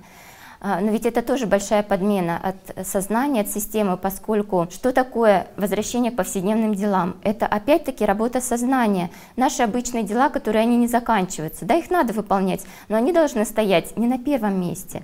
И когда человек возвращается к повседневным делам, получается, что сознание таким образом как бы усыпляет вновь личность. И вот тот посыл, который содержится в смерти близкого человека, как напоминание каждому живущему о том, что его тело смертно, что придет его черед, что ему нужно за вот этот небольшой отрезок э, пребывания на земле успеть стать духовным существом, совершенным ангелом, Э, сознание опять убаюкивает, возвращая к обычным повседневным делам, затирая истинный посыл этого события.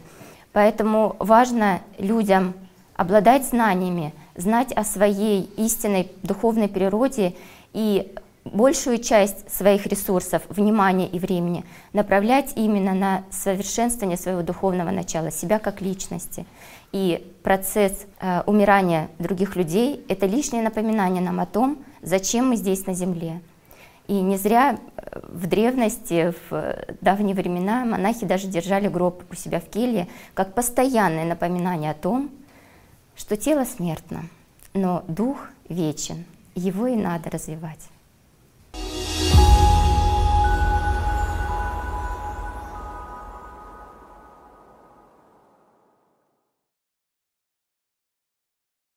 Хорошо, я знаю, что также у нас есть очень интересная информация по поводу данных аппаратных, которые удалось э, произвести.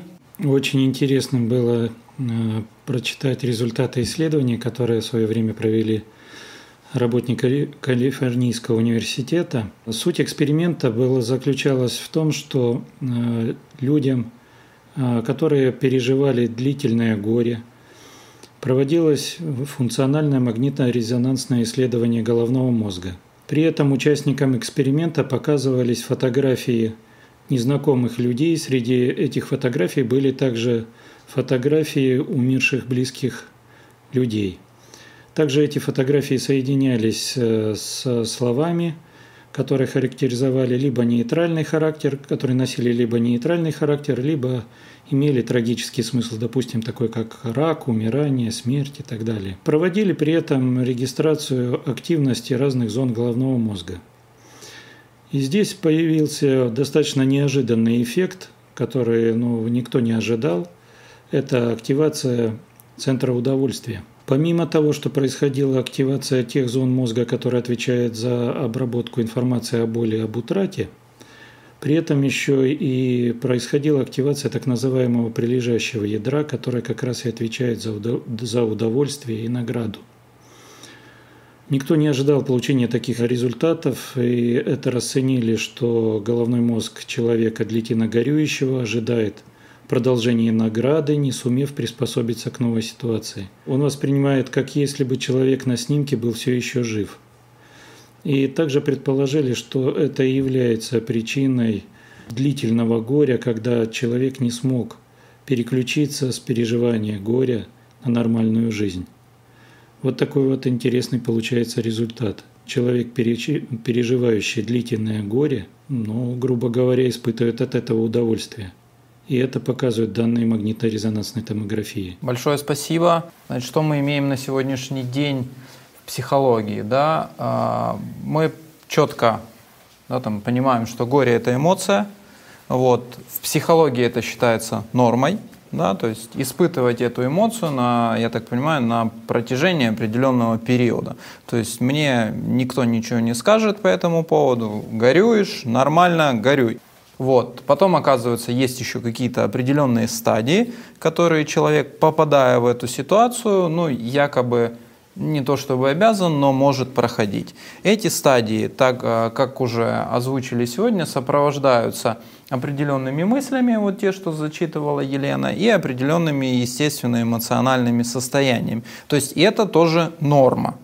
Все, хорошо, то есть мне никто там никаких диагнозов не поставит, рубашку на меня смирительную не... В общем, хожу, горюю, кормлю систему, говорю об этом открыто специалисту, специалист кивает головой, говорит, хорошо, все отлично, идем по плану.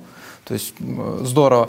А если это начинает переходить в какую-то патологию, то есть э, я буду близок или уже скажем так, находиться в состоянии э, депрессии. Я приду и скажу, что мне приходят какие-то мысли по поводу суицида, что, ну, там, тоже распространенная э, тема. Вот хочу уйти из этой жизни, чтобы побыстрее встретиться со своим э, ушедшим родственником. То есть, я так понимаю, в том случае мне могут назначить уже какие-то препараты. Совершенно верно. Правильно. Вот, ну, отлично. А, ну и еще очень, э, скажем так, Э, на удивление интересная была информация по поводу того, что все-таки человек еще и испытывает от этого удовольствие. А, и это подтверждено исследованиями на головном мозге человека. То есть что мы видим? Мы видим, что люди, находясь в этом состоянии, подпитывая систему, они получают в ответ вознаграждение. Да. Ну, в общем, э, вот такая ситуация в психологии. Э, как говорится, судите сами. Э, когда? Саш, можно одно уточнение, да, пока мы пойдем дальше? Вот ты сказал, что вот если потом я пойду в депрессию, нет, вот эти шесть месяцев человек переживает депрессивные реакции, депрессивные эмоции, тоска, печаль, депрессия просто, ну, скажем, больше или меньше выраженная. И вот этот момент, на мой взгляд, очень страшный. То есть психология и психиатрия как наука, потому что это прописано в международной классификации болезней психиатрических. Шесть месяцев депрессивного настроения, депрессивного состояния — это норма. И тут же Всемирная организация здравоохранения говорит, что сейчас у нас эпидемия депрессий — мы не знаем, что с этим делать, мы не можем найти объяснение, как это происходит. И если все это не остановить, то к 2020 году это станет там, э, заболевание номер один в мире и убийца номер один. Так мы же сами его поддерживаем и разгоняем. Это депрессивно, утверждаем это как норму. То есть мы сами и создаем это заболевание, усиливаем его, пролонгируем и закрепляем как норму, что это есть и поддерживаем. Я сейчас как раз вот по поводу вот этого периода э, в течение шести месяцев э, вспомнил э, старый добрый анекдот про Петьку и Василия Ивановича. Подожди, давай поближе подпустим. Угу. То есть получается, что специалисты ждут, да, когда ситуация станет еще более пиковой, хотя я не знаю, да, вот куда уже дальше. Когда э, не раз уже э, ты говорила о том, что депрессия номер один. Да. Она выходит на позицию номер один среди всех заболеваний в мире. То есть эгоизм на позиции номер один. Потому что это не болезнь, это состояние.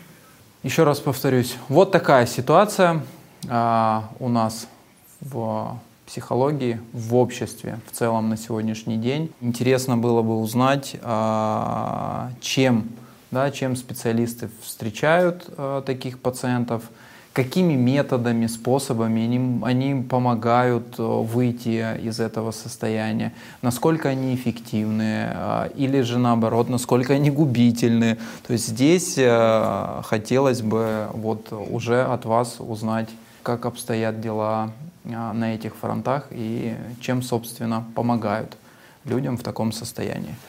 А, в действительности в современной психологии используется множество разнообразных методов и подходов э, в работе с горем и утратой.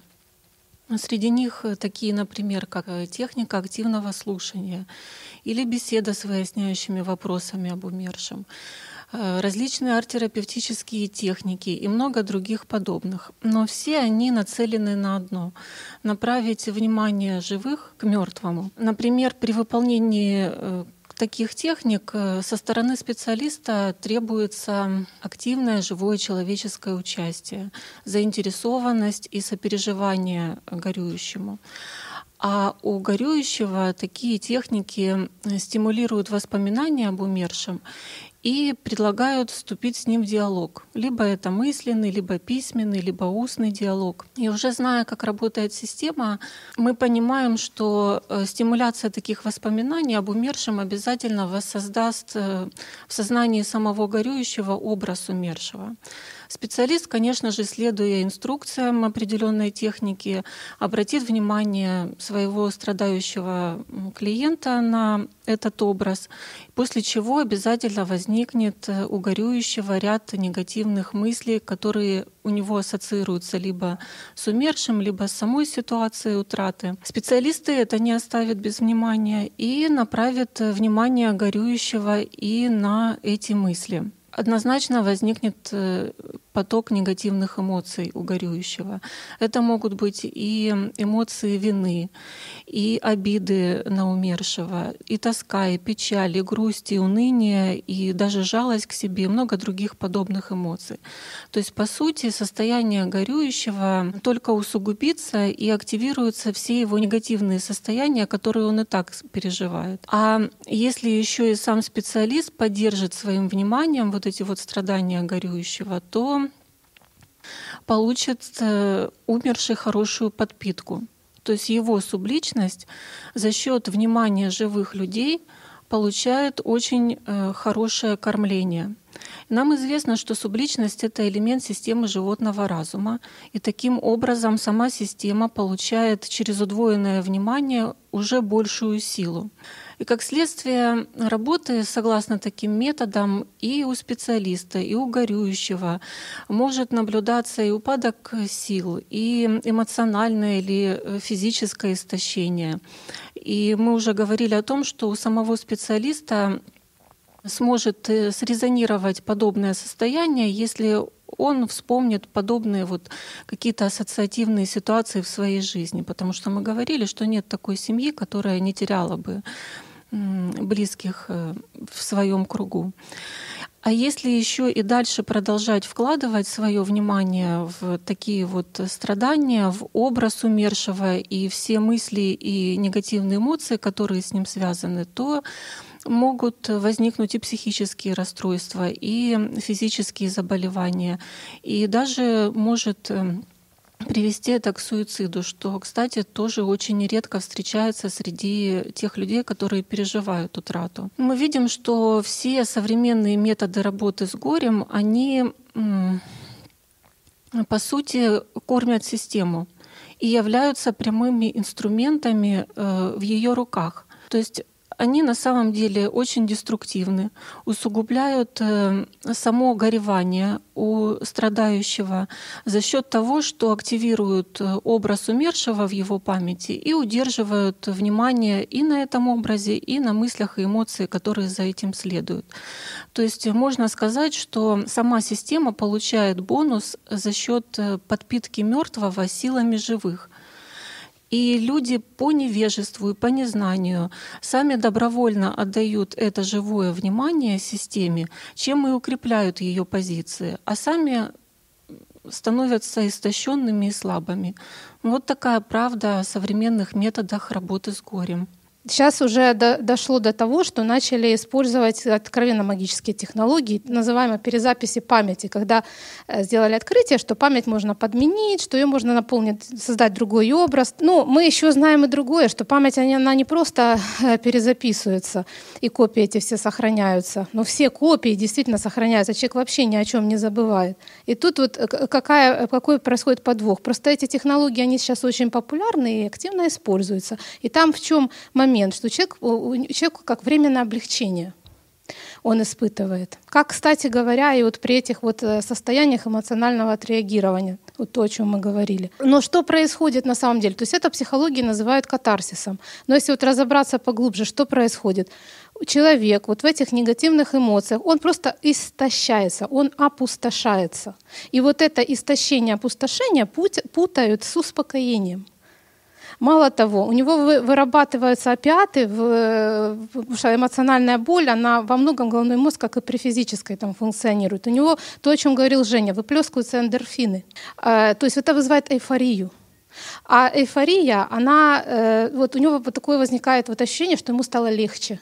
Мало того, это еще и закрепляет патологическую, э, по сути, условный рефлекс. То есть он будет стремиться к этим состояниям он будет сам активно стимулировать это горевание, чтобы снова якобы испытать вот это облегчение. И оно вот это все вместе будет приводить только к тому, что дальнейшему истощению жизненных сил человека и большому риску перехода вот уже в депрессивные, там, тревожные и прочие расстройства и состояния. Основной ресурс события вот этого утраты, он в чем для человека, если посмотреть с духовной, э, с позиции духовных знаний, он как раз в том, что э, человек, он э, вот, ну, скажем так, он понимает, полностью сталкивается с этой правдой, что тело земное смертно. Он сталкивается с вопросами, и это очень активно. Люди очень хотят об этом э, получить ответы на эти вопросы, которые приходят, и об этом с ними нужно общаться. В чем смысл жизни? Что такое жизнь? Что такое смерть? Могу ли я стать живым по-настоящему, как в той притче? Да? Могу ли я обрести то, что не умирает? Это человека подводит к возможности духовного развития, к возможности к, к тому, что он может стать на духовный путь, и он может действительно начать обретать жизнь, становиться живым по-настоящему, то есть духовно развиваться.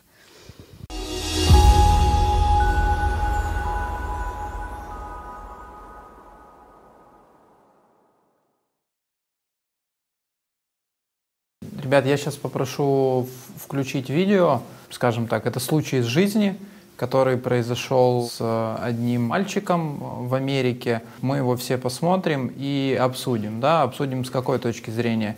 Как раз вот с точки зрения применения да, там, методов современных, вот те, которыми сейчас пользуются специалистами, и последствий как раз вот такой, скажем так, помощи.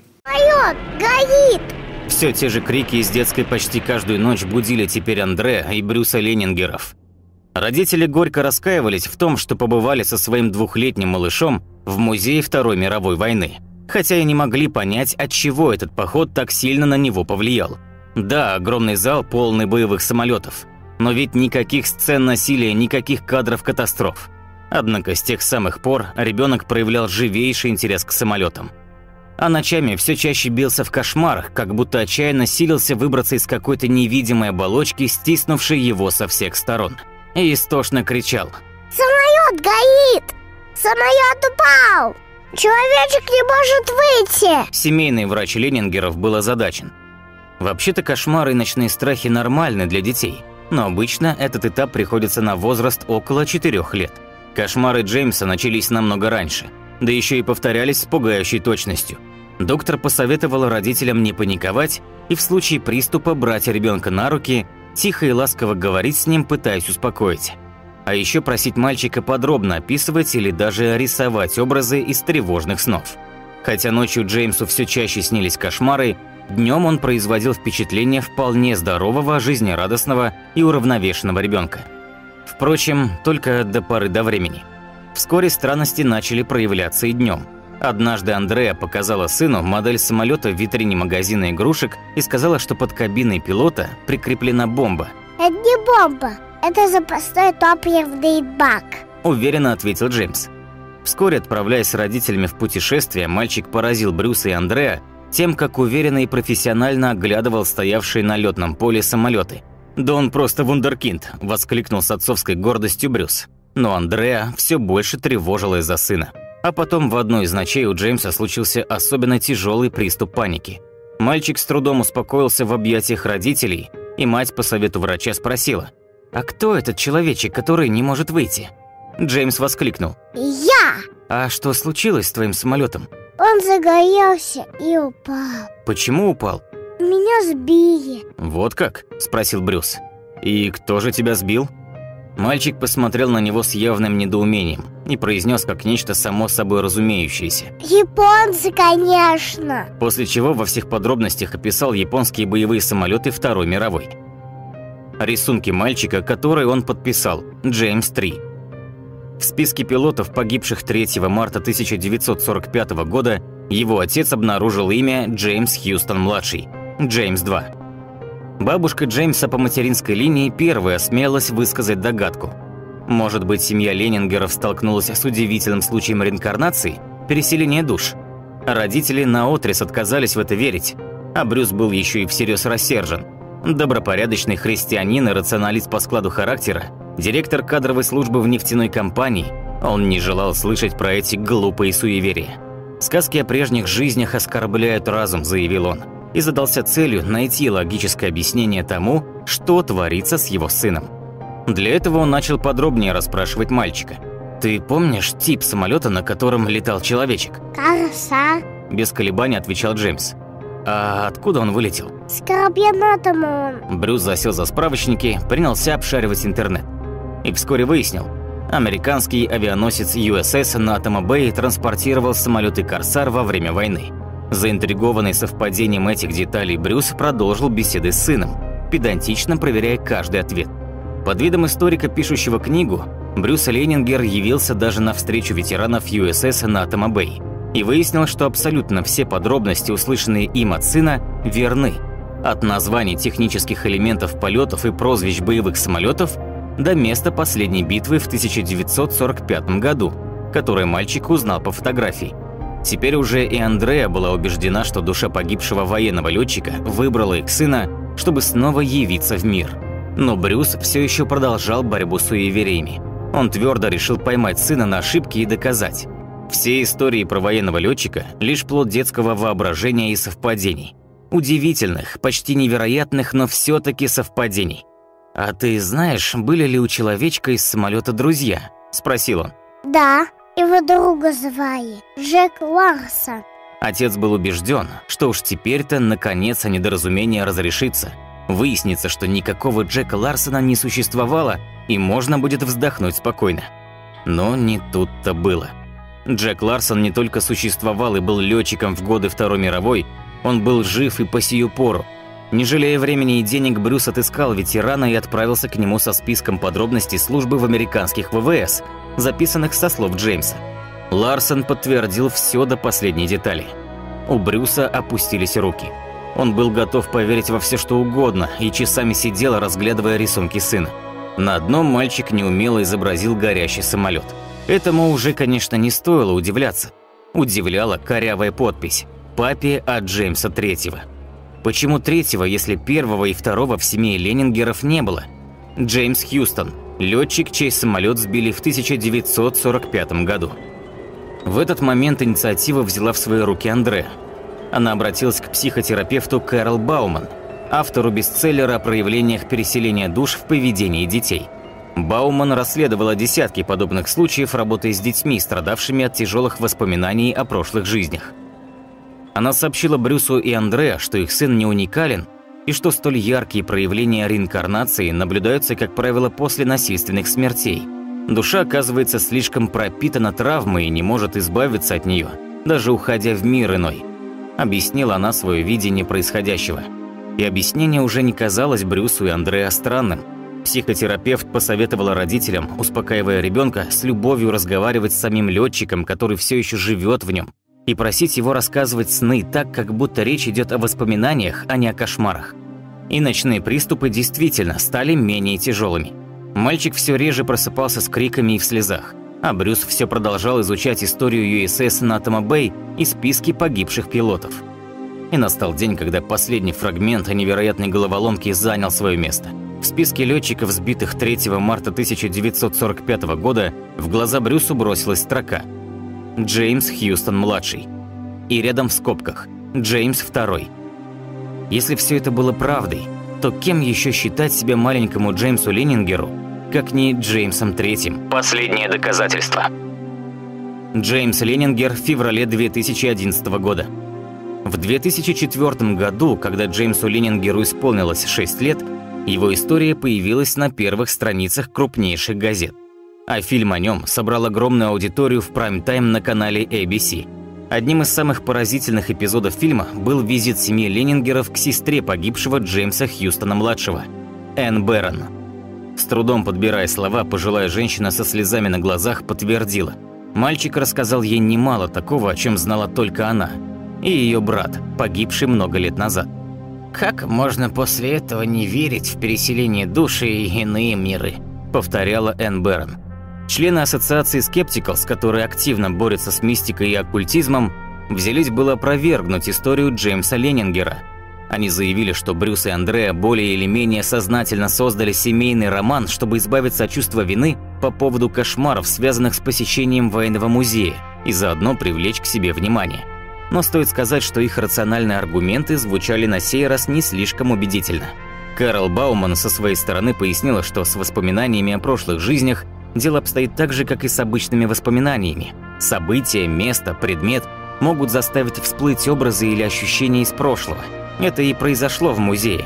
У буддистов контакт со знакомыми предметами даже входит в церемонию, цель которой – узнать перерожденных лам – что касается семейного романа, построенного на совпадениях, то объяснение было бы правдоподобным, если бы речь шла о двух-трех словах, случайно сказанных ребенком. Но в случае с Джеймсом речь идет более чем о сотне свидетельств, истинность которых была подтверждена тщательной проверкой. Ну вот эта история, на мой взгляд, очень наглядно демонстрирует и как работают методы, используемые в психотерапии. Уже девочки рассказали сегодня о том, что Основная суть этих методов сводится к тому, чтобы поддерживать внимание человека на образе, на образе умершего и постоянно поддерживать определенное эмоциональное состояние. Вот у маленького ребенка с двух лет бессонница с кошмарами. Бессонница — это результат активности сознания. А вот э, из тех знаний, которые дает Игорь Михайлович Данилов, и в частности вот в передаче «Суицид. Послесмертная судьба» и во многих других, он объясняет этот феномен субличности, как это происходит, как он проявляется. Если в энергетической конструкции человека есть сильная субличность, то она как раз проявляет себя активно и начинает подавлять личность э, ребенка вот как раз в этом возрасте, до пяти лет. И что мы видим? Что предлагают как эм, предлагают работать с этой ситуацией психотерапевты. Психотерапевт предлагает родителям а, постоянно расспрашивать ребенка о том, что именно ему снится, и рисовать эти образы.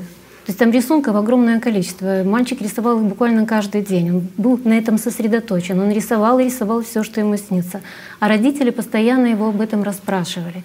То есть получается, что внимание родителей, встревоженных родителей, в таких очень сильном эмоциональном состоянии, внимание ребенка постоянно было приковано к этим сновидениям, к этим образам, практически приковано к вниманию субличности. Они кормили ее своими эмоциями, своей жизненной энергией. И что происходит? Буквально за короткий, ну, там, очень маленький период времени ребенок, у которого сначала это проявлялось только во сне, начинает себя вести уже очень беспокойно, тревожно и в течение дня. Вот как это происходит. Дальше папа которому, который вот все пытается разгадать, что же на самом деле происходит э, с его сыном. Сам является, вот, кстати, тоже интересный момент, он является христианином, но он э, не признает никакую реинкарнацию, не хочет в нее верить. Он аналитик по складу ума, и он ищет логическое объяснение того, что происходит с его ребенком. То есть папа, это же какой вот внутренний заряд нужно энергетически иметь, вот какое вот стремление, да, и какими эмоциями папа все время руководствуется. И понятно, что он встревожен, его это очень беспокоит. И он целенаправленно, день ото дня начинает расспрашиваться во всех подробностях сына, записывать все факты, которые ребенок ему предоставляет, и дальше их проверять. То есть вот этот ужас внимания ребенка, родителей и многих там врачей, знакомых приковано постоянно к этой ситуации. Она нарастает по своим проявлениям, да, тревога усиливается, кошмары усиливаются. Дальше они находят специалиста. А вот был интересный эпизод. Однажды у мальчика был особо тяжелый приступ паники ночью, когда его с трудом успокоили. По совету врачей мама задала ему вопрос, так кто же этот человечек, который никак не может выбраться? На что мальчик уверенно ответил «Я». То есть субличность уверенно ответила «Я». Она уже подавила личность ребенка рисунки, которыми подписывал, подписывался мальчик все время. Джеймс Третий. Кто подписывался этим именем? И дальше мама, ну, как бы родители находят специалиста, который неоднократно имел дело с подобными случаями. И по ее совету она предлагает им, общаясь с ребенком, беседовать с тем человеком, с тем летчиком, который в нем живет. То есть уже вообще целенаправленно общались Мало того, что эта субличность уже подавила и вытеснила личность ребенка, дальше продолжалось вот такое общение. Вот один из вариантов, к чему приводят эти методы. Что значит субличность активно проявляется? Это полное подавление духовного развития личности того человека, того ребенка, в котором это проявляется. Да, можно добавить? Да. И к какому противоречию мы сегодня пришли? Э, во всех э, университетах вы можете услышать на факультетах психологии о том, что по этическому кодексу э, самый главный принцип это не навреди. И что выходит, какие методы сейчас работают. И психологи и психотерапевты являются, получается, самыми настоящими вредителями. Да, Марина, это так, но они же являются и заложниками этой ситуации. Да. Потому что из-за незнаний, из-за отсутствия знаний. Ведь вот если ну, посмотреть, как эти методы работают, вот представьте, к человеку приходит, к специалисту приходит такой горюющий человек в таких сильнейших эмоциях. А один из ключевых моментов работы в этих методах — это войти в состояние сопереживания. Так это и рекомендуется. То есть быть искренне сочувствующим своему пациенту. То есть специалист постоянно находится, а это же длительный очень контакт. Тут эти субличности, уже этот образ умершего, эти субличность кормят все, и пациенты, и специалисты, поэтому это такая ситуация, знаете, система, она уже просто издевается над всеми.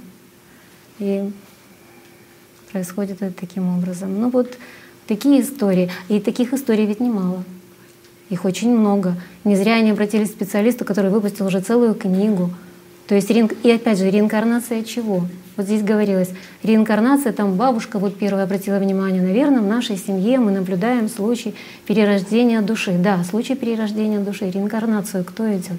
Душа, но не личность. А у личности человека, вот в чем весь ужас, что личности человека дается один единственный шанс стать зрелым духовным существом, обрести жизнь. Один единственный шанс. И вот таким образом, руками специалистов, этот шанс — мы сегодня очень много говорим о духовных традициях, и может возникнуть вопрос, ну что же это за психологи и психиатры, которые сидят и большую часть времени сегодняшней встречи они как бы посвящали, посвятили тому, что вот так вот копаются в этих духовных традициях, что-то там изучают, исследуют. А на самом деле, если мы хотим вернуть суть психологии как науки о душе, чтобы ее содержание соответствовало ее названию, mm-hmm. то как раз психиатрам и психологам и нужно изучать духовные традиции, как духовные традиции, буддизм, христианство, ислам, зороастризм, чтобы докопаться до этой истины. Потому что как раз там мы можем найти знания о душе. Почему все время мы и как бы делимся этим и предлагаем людям, почитайте эти книги, послушайте передачи, потому что ключи, те ключи, которые позволяют совершенно ну, разобраться во всем этом и понять о том, что написано во всех этих духовных традициях. Поэтому так. Совершенно верно. А, спасибо вам большое за то, что затронули одну очень интересную тему, которую было бы здорово а, разобрать а, нам всем вместе. Не раз уже звучало, да, там сегодня, что есть определенная инструкция, да, есть определенная модель поведения, да, есть еще и, оказывается, кодексы, которым учат в университете. Поэтому Расскажите, пожалуйста, как, э, в общем-то, работает психолог на сегодняшний день с человеком, который к нему обращается? Работа вообще психолога, психотерапевта, она разная. Я расскажу вот как я работаю, да, как вот психологи работают. Если к нам обращается человек э, с утратой, мы должны определить, на каком этапе горевания он находится. Ну, что такое этапы, мы уже говорили. И в зависимости от этапа нужно подобрать э, различные методы работы. Мы сейчас затронули вопрос, да, что изучается все, только не душа. Вот действительно куча методов, куча упражнений, и нужно подобрать соответствующий этап. Это вот настолько чушь, потому что все вот эти тома с упражнениями, а смысл этих упражнений мы уже говорили. Это активация образа умершего и стимуляция эмоций. Поэтому если считается психолог неправильно подберет упражнение, это может навредить человеку. Ну а что там подбирать и в чем там вообще смысл? Если психолог видит, что у человека признаки какой-то тяжелой депрессии, которая уже не укладывается в нормальное горевание, то мы рекомендуем обратиться уже к психиатру, потому что это уже не э, зона нашей компетентности. Но вот э, что всегда интересно, э, у меня, например, ну вообще у психолога с классическим образованием в положении о психологической службе, например, прописано, что мы должны использовать современные научно обоснованные методы психологии. И если брать то, о чем мы говорили сейчас, такие понятия, как душа, ну, бессмертная душа, э, Бог, то с точки зрения вот, естественно-научного подхода, который сейчас существует в психологии, эти понятия не относятся к научному мировоззрению, а относятся к религиозному мировоззрению. И получается, если я использую научные понятия, то, э, о чем мы сейчас говорили, душа, Бог, э, цель жизни, я не использую по инструкции. Но э, очень интересно, вот, например, в России есть такое направление, как православная психология. Оно сейчас вообще-то везде развивается. И если для нас эти понятия не научные, то именно в православной психологии вся работа выстраивается именно на этих понятиях. И у меня есть диплом государственного образца, и у православного психолога есть диплом государственного образца. И вот для меня, например, тоже противоречие. Почему для одних это не научно, а для других это научно? Причем я, когда консультирую научными методами, я честно сижу, и иногда просто я не знаю, что делать. И говорю человеку, может быть, вам сходить в церковь, к священнику, к православному психологу. Потому что те методы, которые я применяю, я вижу, что результата нет. И вы знаете, общалась с некоторыми людьми, которые вот обращались к православному психологу, и они отмечают одну особенность, которая вот именно помогла им выбраться из процесса горевания. Женщина, например, рассказывала. Когда я поняла, что мысли не мои, что мысли, вот православные психологи объясняют, мысли о дьявола, они внутри нас, они часть нашей животной природы, э, дьявольской природы. Она говорит, вот это мне помогло. А получается, классическая психология не может использовать э, вот эти понятия. И самое главное, с чем мы сталкиваемся, это то, что вот мысли не наши, это как? Такого быть не может. То есть это вот самое большое сопротивление. По исследованиям вот тоже я читала, что вообще-то на самом деле именно верующие люди, они гораздо легче переживают ситуацию утраты. И если есть эта статистика, что они переживают легче, и психология — это наука о душе, и мы хотим помочь людям, почему мы не используем вот эти понятия? И ведь э, в этом состоянии человек нам приходит ну, вот не за тем, чтобы поплакать с ним вместе. Он ищет ответы, э, у него у самого актуален страх смерти. То есть что происходит с человеком после смерти, в чем цель моей жизни, потому что меня это тоже ждет. А у нас эти понятия как бы не научные, это относится к нашему личному мировоззрению, а на работе мы должны использовать строго определенных рамках формы и методы. И опять э, возникает такой вопрос. Российские исследователи, например, они отмечают, что изучая проблему умирания и смерти, они не встречают не только научно обоснованных каких-то методов, методологии, они не встречают даже просто каких-то научно обоснованных работ по этой теме. И все работы строятся, опять же, на уровне мировоззрения, энтузиазма отдельных специалистов — тогда вообще о каком научном подходе в психологии можно говорить? И считается, что чтобы помочь человеку, нужно просто найти ему там, ну, подходящее ему э, направление, метод работы. То есть кто-то э, психоанализ берет, кто-то там когнитивную психологию. Но если психология наука о душе, и мы ищем разные подходы, то есть у нас что, душа у всех разная, или каждый как-то, кому ближе одно, у него одни процессы происходят, а в других у людей другие. То есть вот этот вопрос э, очень противоречив. И вот э, когда я, например, познакомилась со знаниями «АЛЛАТРы» и стала вот разговаривать с людьми, и вы знаете, я поняла, что вот без разницы, научный подход, ненаучный, вот эти знания понимают все люди. Э, они применимы и к православным, и к мусульманам, и к людям с разным уровнем образования, потому что они действительно дают истинную картину. Они показывают вот то, что каждый человек внутри себя чувствует. Не просто вот на бумаге. На бумаге наука красивая, все хорошо, куча методов. А вот чисто по-человечески по-честному. Но помогают ли они? А вот те знания, которые можно использовать э, из книг, вот они реально действующие. И люди откликаются, и консультации становятся более краткосрочными, они не затягиваются на года. Поэтому, если есть эти знания, почему наука психологии их не использует? Вот действительно, Лена уже сказала, что верующие люди быстрее выходят из состояния горевания. И на самом деле даже умирают верующие люди легче и спокойнее, чем атеисты. Вот мне понравилось выражение э, Андрея Владимировича Гнездилова, основателя хосписного движения в России. Вот, э, кстати, девизом э, этого движения стало если ты не можешь прибавить дней к жизни, прибавь жизни к дням. То есть такое очень мудрое, глубокое выражение. Так вот он говорит, что те сотрудники, которые приходят, приходят разные люди, но абсолютно все они становятся верующими. И это не вопрос веры, а вопрос опыта, потому что сталкиваясь каждый день со смертью, они видят, что смерти на самом деле нет, что смерть — это всего лишь завершение земных дел человека, что это рождение в другой мир — и вот он сказал, что верующие люди умирают э, легче и спокойнее не потому, что они принадлежат какой-то религиозной конфессии, а потому что у них есть признание смысла происходящего.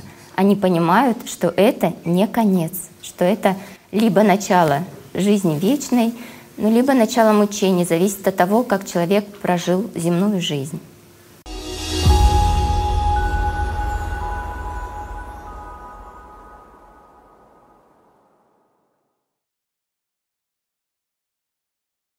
Было бы хорошо, если бы люди действительно, э, скажем, немножко хотя бы позанимавшись собой, хотя бы чуть-чуть поняли, что такое настоящая любовь, что такое то вечное, то, что сокрыто в каждом из них.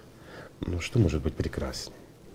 Ну это и делает э, это существование, э, скажем, наделяет смыслом, для чего люди здесь? Для того, чтобы обрести ну, хотя бы тоже любовь настоящую. Но опять-таки не в понимании любви э, человека к человеку, с, как материального субъекта к субъекту материальному через сознание. Сознание иллюзию создаст, которая очень быстро исчезнет и разрушится. Как мы уже говорили, сказка заканчивается свадьбой, потом начинается реально. Начинаются приспособленческие какие-то там различные другие мотивации, но любовь — это удобство существования. Э, вот. Самое интересное, что наблюдаешь порой, как один человек утратил другого и сопереживает. Зачем он сопереживает? А, он заботится о том человеке, вот умер, да, всю жизнь прожили, он умер, mm-hmm. о комфорте, о удобстве, о том, что объекте манипулирования, еще о чем-то, ну или как о доходной статье. Ну, ну, ну ни в коем случае не как о существе духовном, с которым он разделился. А, ведь э, если люди духовно развиты, опять-таки вот возвращаемся к этому, да, то такая проблема, как смерть физического тела, их никогда не разделит. Ну и опять-таки э, духовное развитие, оно дает не только вот но и понимание э, того, что все едино. Ведь разделение есть только в мире материальном. Вот здесь нас разделяют, да, то есть мы молекулярно разделены, там, ну и все остальное пространственно. А в мире духовном оно все немножко по-другому. Ну, тяжело, согласись, людям это рассказать и передать. Что это такое? Это все равно как вот камнями описать воздух, да. Лучше это пережить, лучше это приобрести этот опыт самому. Ну, тогда оно интереснее, оно достойнее. Ну и во всяком случае, хоть какой-то смысл от этого бренного существования. Люди гонятся за какой-то иллюзией в этом мире, в конечном счете она рассеивается, ну и все приходит в никуда. И э, перед лицом смерти, особенно если человеку довелось прожить длинную жизнь, э, он начинает утешать себя тем, что вот он построил дом, там вот, э, как папа Карло настругал деток, дерево, может, посадил в лучшем случае, и все. А в чем смысл существования? Что обрел он? С чем уходит? Оказывается, ни с чем. Лишь с гордостью за то, что он делал для людей, для страны, еще для чего. А кто об этом будет помнить? Только да и кому это нужно? Ну, это сознание утешает, что ну, ты ж не зря прожил жизнь, ты с чего-то достиг. А поговорить с любым, вот если по душам стариком, да, они всегда в печали. Кроме тех, кто обрел Бога.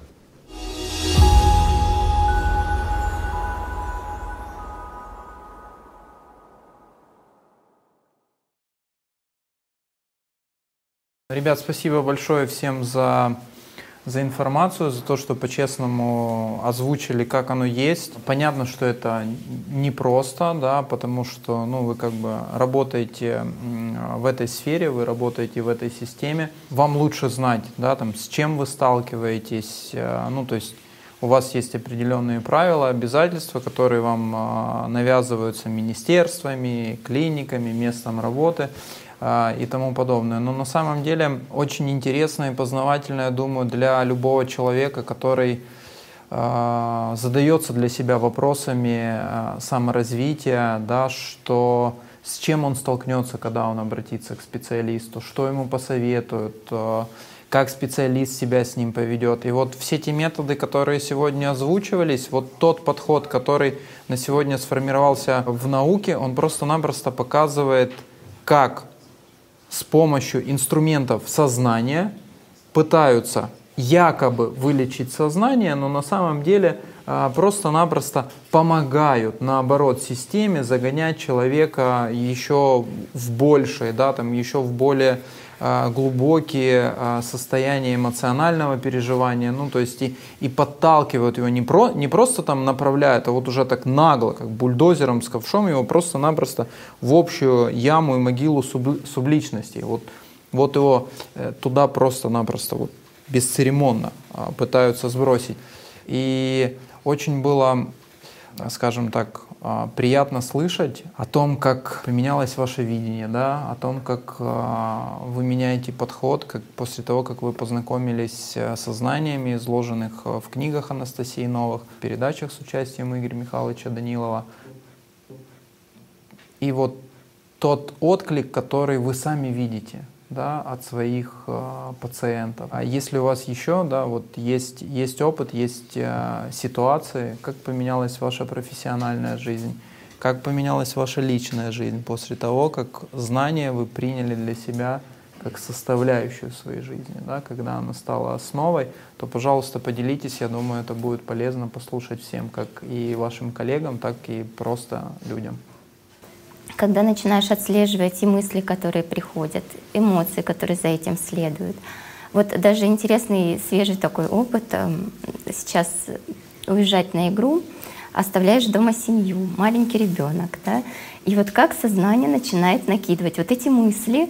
По сути, ведь утрата — это не только смерть близкого человека, да, утрата — это и потеря конечности, это утрата работы, это утрата, там, даже переезд, вот, это тоже, по сути, утрата. И вот э, отслеживаешь, как сознание начинает набрасывать мысли. Да как же они тут без тебя? Да они же не справятся. Да как же бедный ребенок будет засыпать? Да он же засыпает только с тобой и так далее. То есть и уже смотришь, как, э, к чему эти мысли ведут, к эмоциям. Печаль накатывает, грусть, вроде слезы уже начинают поступать. И когда вот на это смотришь и думаешь, ага, вот-вот оно и есть. Вот так и работает система каждом из нас. Если это не отслеживать, ведь в это действительно вваливаешься, вовлекаешься, эта программа разворачивается полным ходом, и выйти из нее уже гораздо сложнее, чем если ты пресечешь это на начальных этапах, на этапе мыслей, откажешься от них, и, и ты чувствуешь уже легкость и свободу. Ты видишь уже, что так работает система, что это к тебе не имеет отношения, если ты отказался от этого уже на этих этапах, этапе мыслей. А еще лучше на этапе картинок, которые предшествуют мыслям. Это вообще идеально. А, а в работе тоже помогает и в общении с сотрудниками, потому что ведь и с сотрудниками возникают разные ситуации, и конфликтные ситуации бывают провоцируются. И когда смотришь это действительно вот с позиции расширенного состояния сознания, не суженного на своем эго, что как ко мне отнеслись, ко мне какое-то слово такое неласковое сказали, да, претензию какую-то предъявили, а смотришь на это действительно как на работу системы, благодаря знаниям, которые изложены в книгах Анастасии Новых, э, благодаря знаниям, которые Игорь Михайлович нам подробно разжевывает в каждой передаче. И ты, когда смотришь это как на работу системы, ты понимаешь, что к тебе это не имеет отношения, тебя это никак не цепляет, не касается.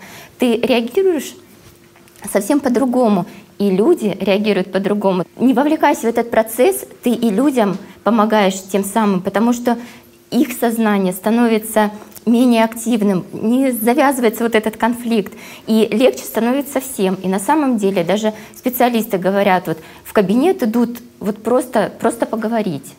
Потому что говорят, вот у вас в кабинете вот какая-то даже атмосфера другая. Вот всем хочется туда прийти и задержаться подольше, потому что чувствуют облегчение, потому что где нет эгоизма, там есть действительно сотрудничество между людьми, действительно радость общения, взаимодействия.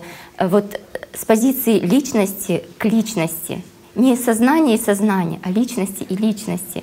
И процесс общения становится качественно другим. И с пациентами, конечно, вот страх сойти с ума у меня был, я уже говорила, да, и работая в психиатрической больнице, видя, как э, абсолютно крепкие, здоровые, перспективные люди, молодые, имеющие хорошую работу, семью, вдруг у них дебют шизофрении, и они становятся практически уже ну, сразу инвалидами по психическому заболеванию. И этот страх нарастал, что от, от этого никто не защищен. А благодаря знаниям, изложенным в книгах Анастасии Новых, я поняла, какая лучшая профилактика от психических болезней, от всех проблем в жизни а, от всех эмоциональных негативных состояний. Это духовная работа над собой. Каждый день, каждое мгновение. Отслеживание этих мыслей, которые приходят. Э, вот, вот, вот когда это все переносишь в свой, в свой каждый день, это сказывается благотворно и на семейных отношениях, и на работе, в рабочем коллективе, и на общении с пациентами.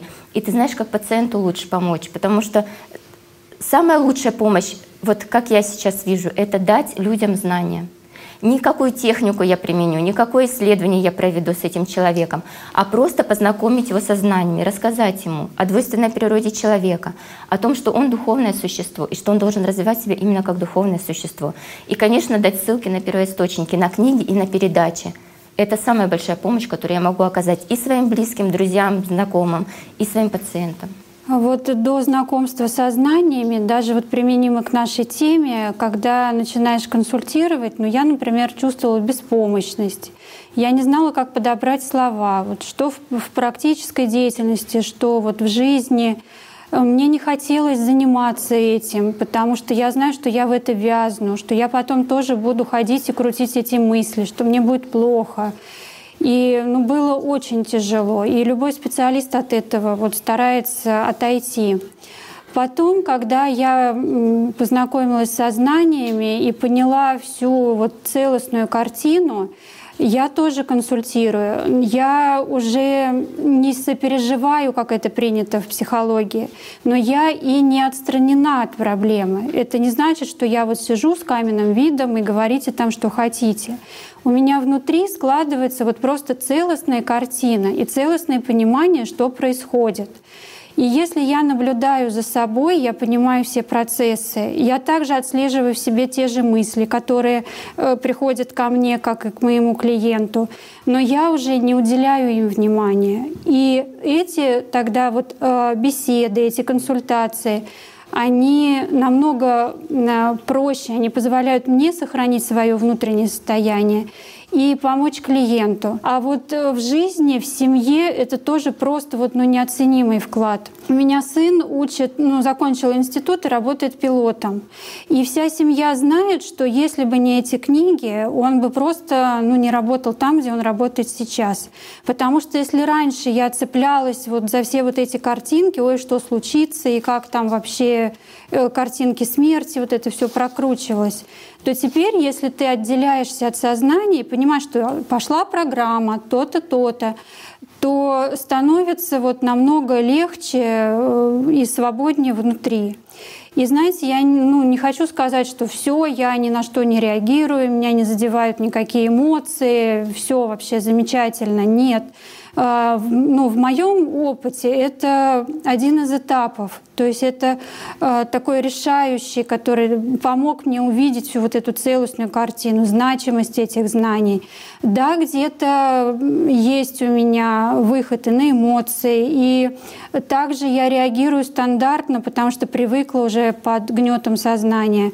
Но если я внутри чувствую вот руку Бога, я за нее держусь, то этого ничего нет. Нету страха, я понимаю все эти программы. А если я ее отпускаю, то тогда вот я и наступаю на вот эти грабли. И тогда и идут вот эти страхи, эмоции, сомнения. То есть в любом случае каждому специалисту работать и работать над собой.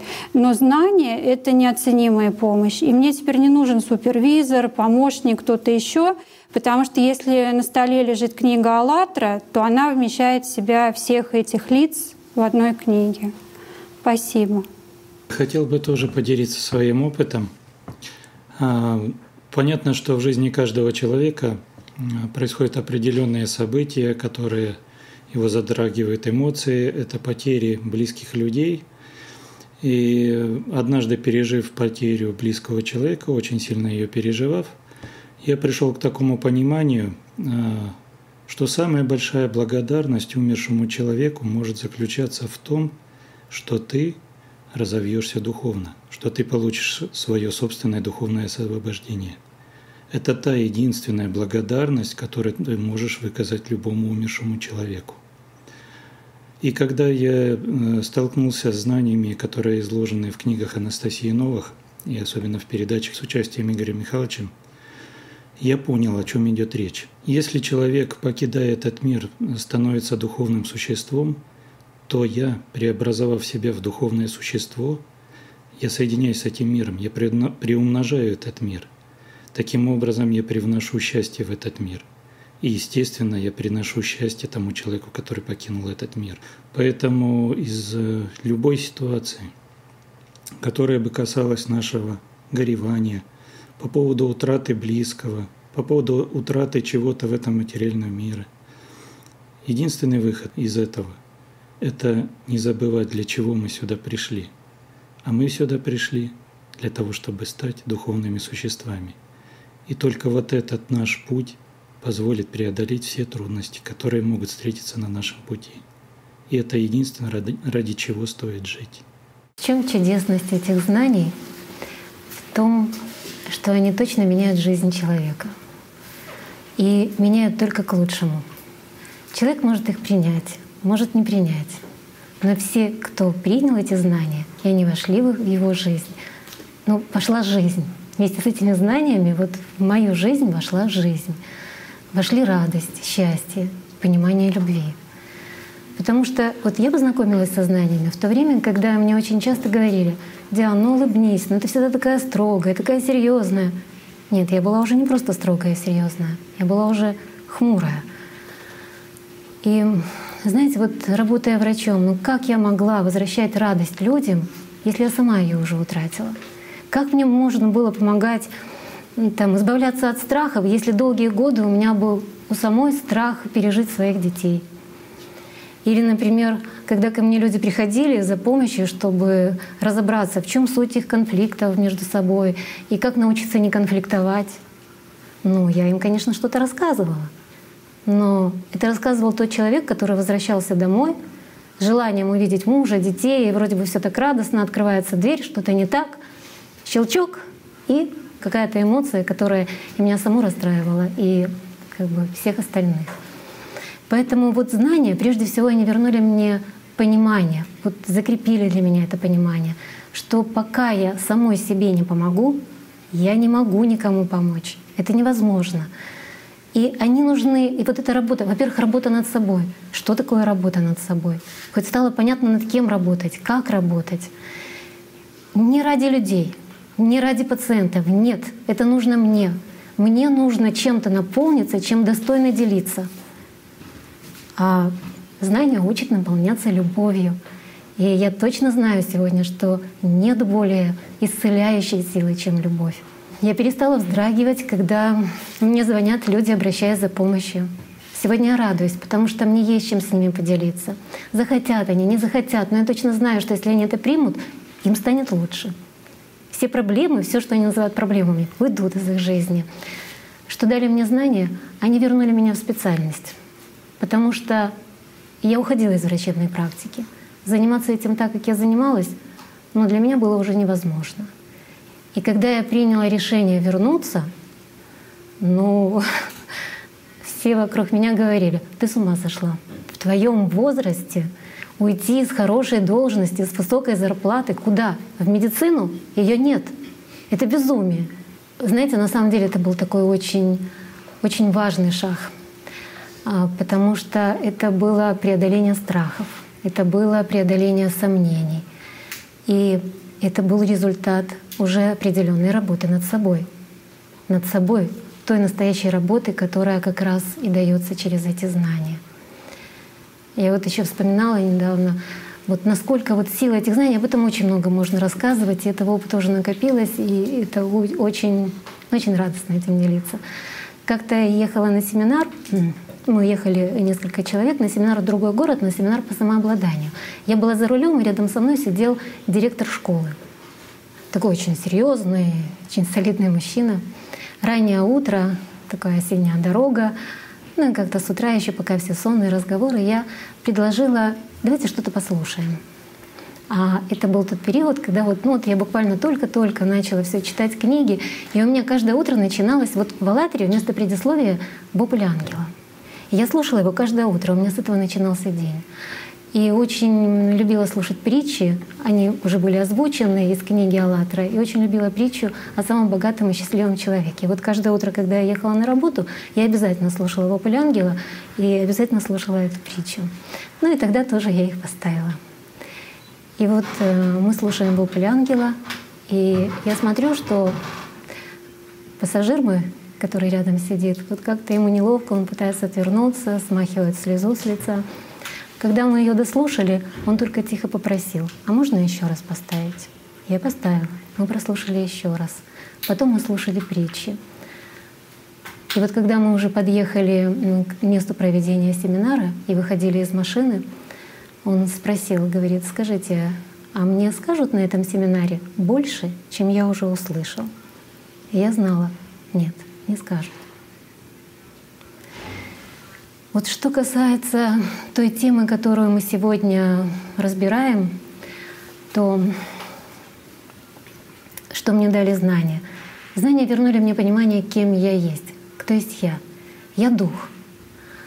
А у духа, у личности, у меня есть выбор — выбрать жизнь. Жизнь бывает только вечная. То есть о чем горевать? Горевать не о чем. И, честно говоря, некогда потому что очень много нужно сейчас, ну, очень многое очень хочется изучать, не останавливаясь. А что касается утраты, вот есть одна утрата, к которой стоит стремиться. Это утрата власти, контроля, значимости, зависти, претензий, конфликтов. Вот утрата всего это утрата власти сознания над личностью. Вот к этой утрате стоит стремиться, потому что эта утрата дает свободу, настоящую свободу. И есть одна утрата настоящая, вот самая вот утрата, которую нельзя допустить. Это утрата связи с душой, с Богом, с миром духовным. Вот если эта утрата происходит, только тогда для личности наступает смерть. И однажды я прочла в книге, как описывал это состояние, проживание этой утраты Силуан Афонский. Я много раз перечитывала это и хотела бы сейчас зачитать. Для человека, видевшего свет безначального бытия, испытавшего полноту, радость и невыразимую сладость любви Божией, в мире сием не остается уже ничего, могущего его прельстить. Муж, теряющий свою жену, горячо и глубоко любимое существо, или мать, потерявшая единственного возлюбленного сына — лишь отчасти могут понять скорбь потерявшего благодать, потому что любовь Божия и по силе своей, и по достоинству своему, и по сладости своей, и по несравненной красоте своей безмерно превосходит всякую иную человеческую любовь. И потому святой Иоанн Лествичник говорил о потерявших благодать, что страдания их превышают страдания приговоренных к смерти или страдания плачущих о мертвецах своих. Вот так описывал это Силуан Афонский. Вот такие понимания. На сегодняшний день у меня есть благодаря знаниям. Вернее, только часть из них.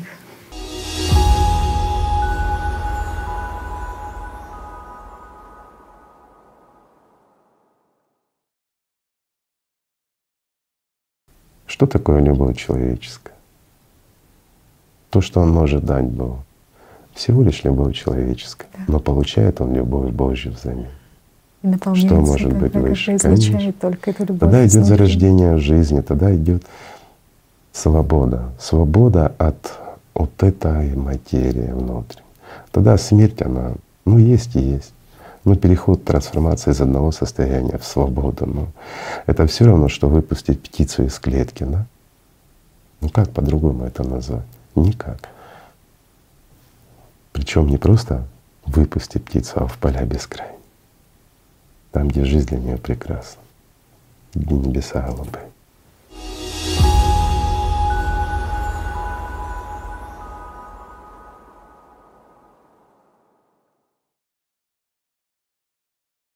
Ребят, еще раз всем большое спасибо за игру.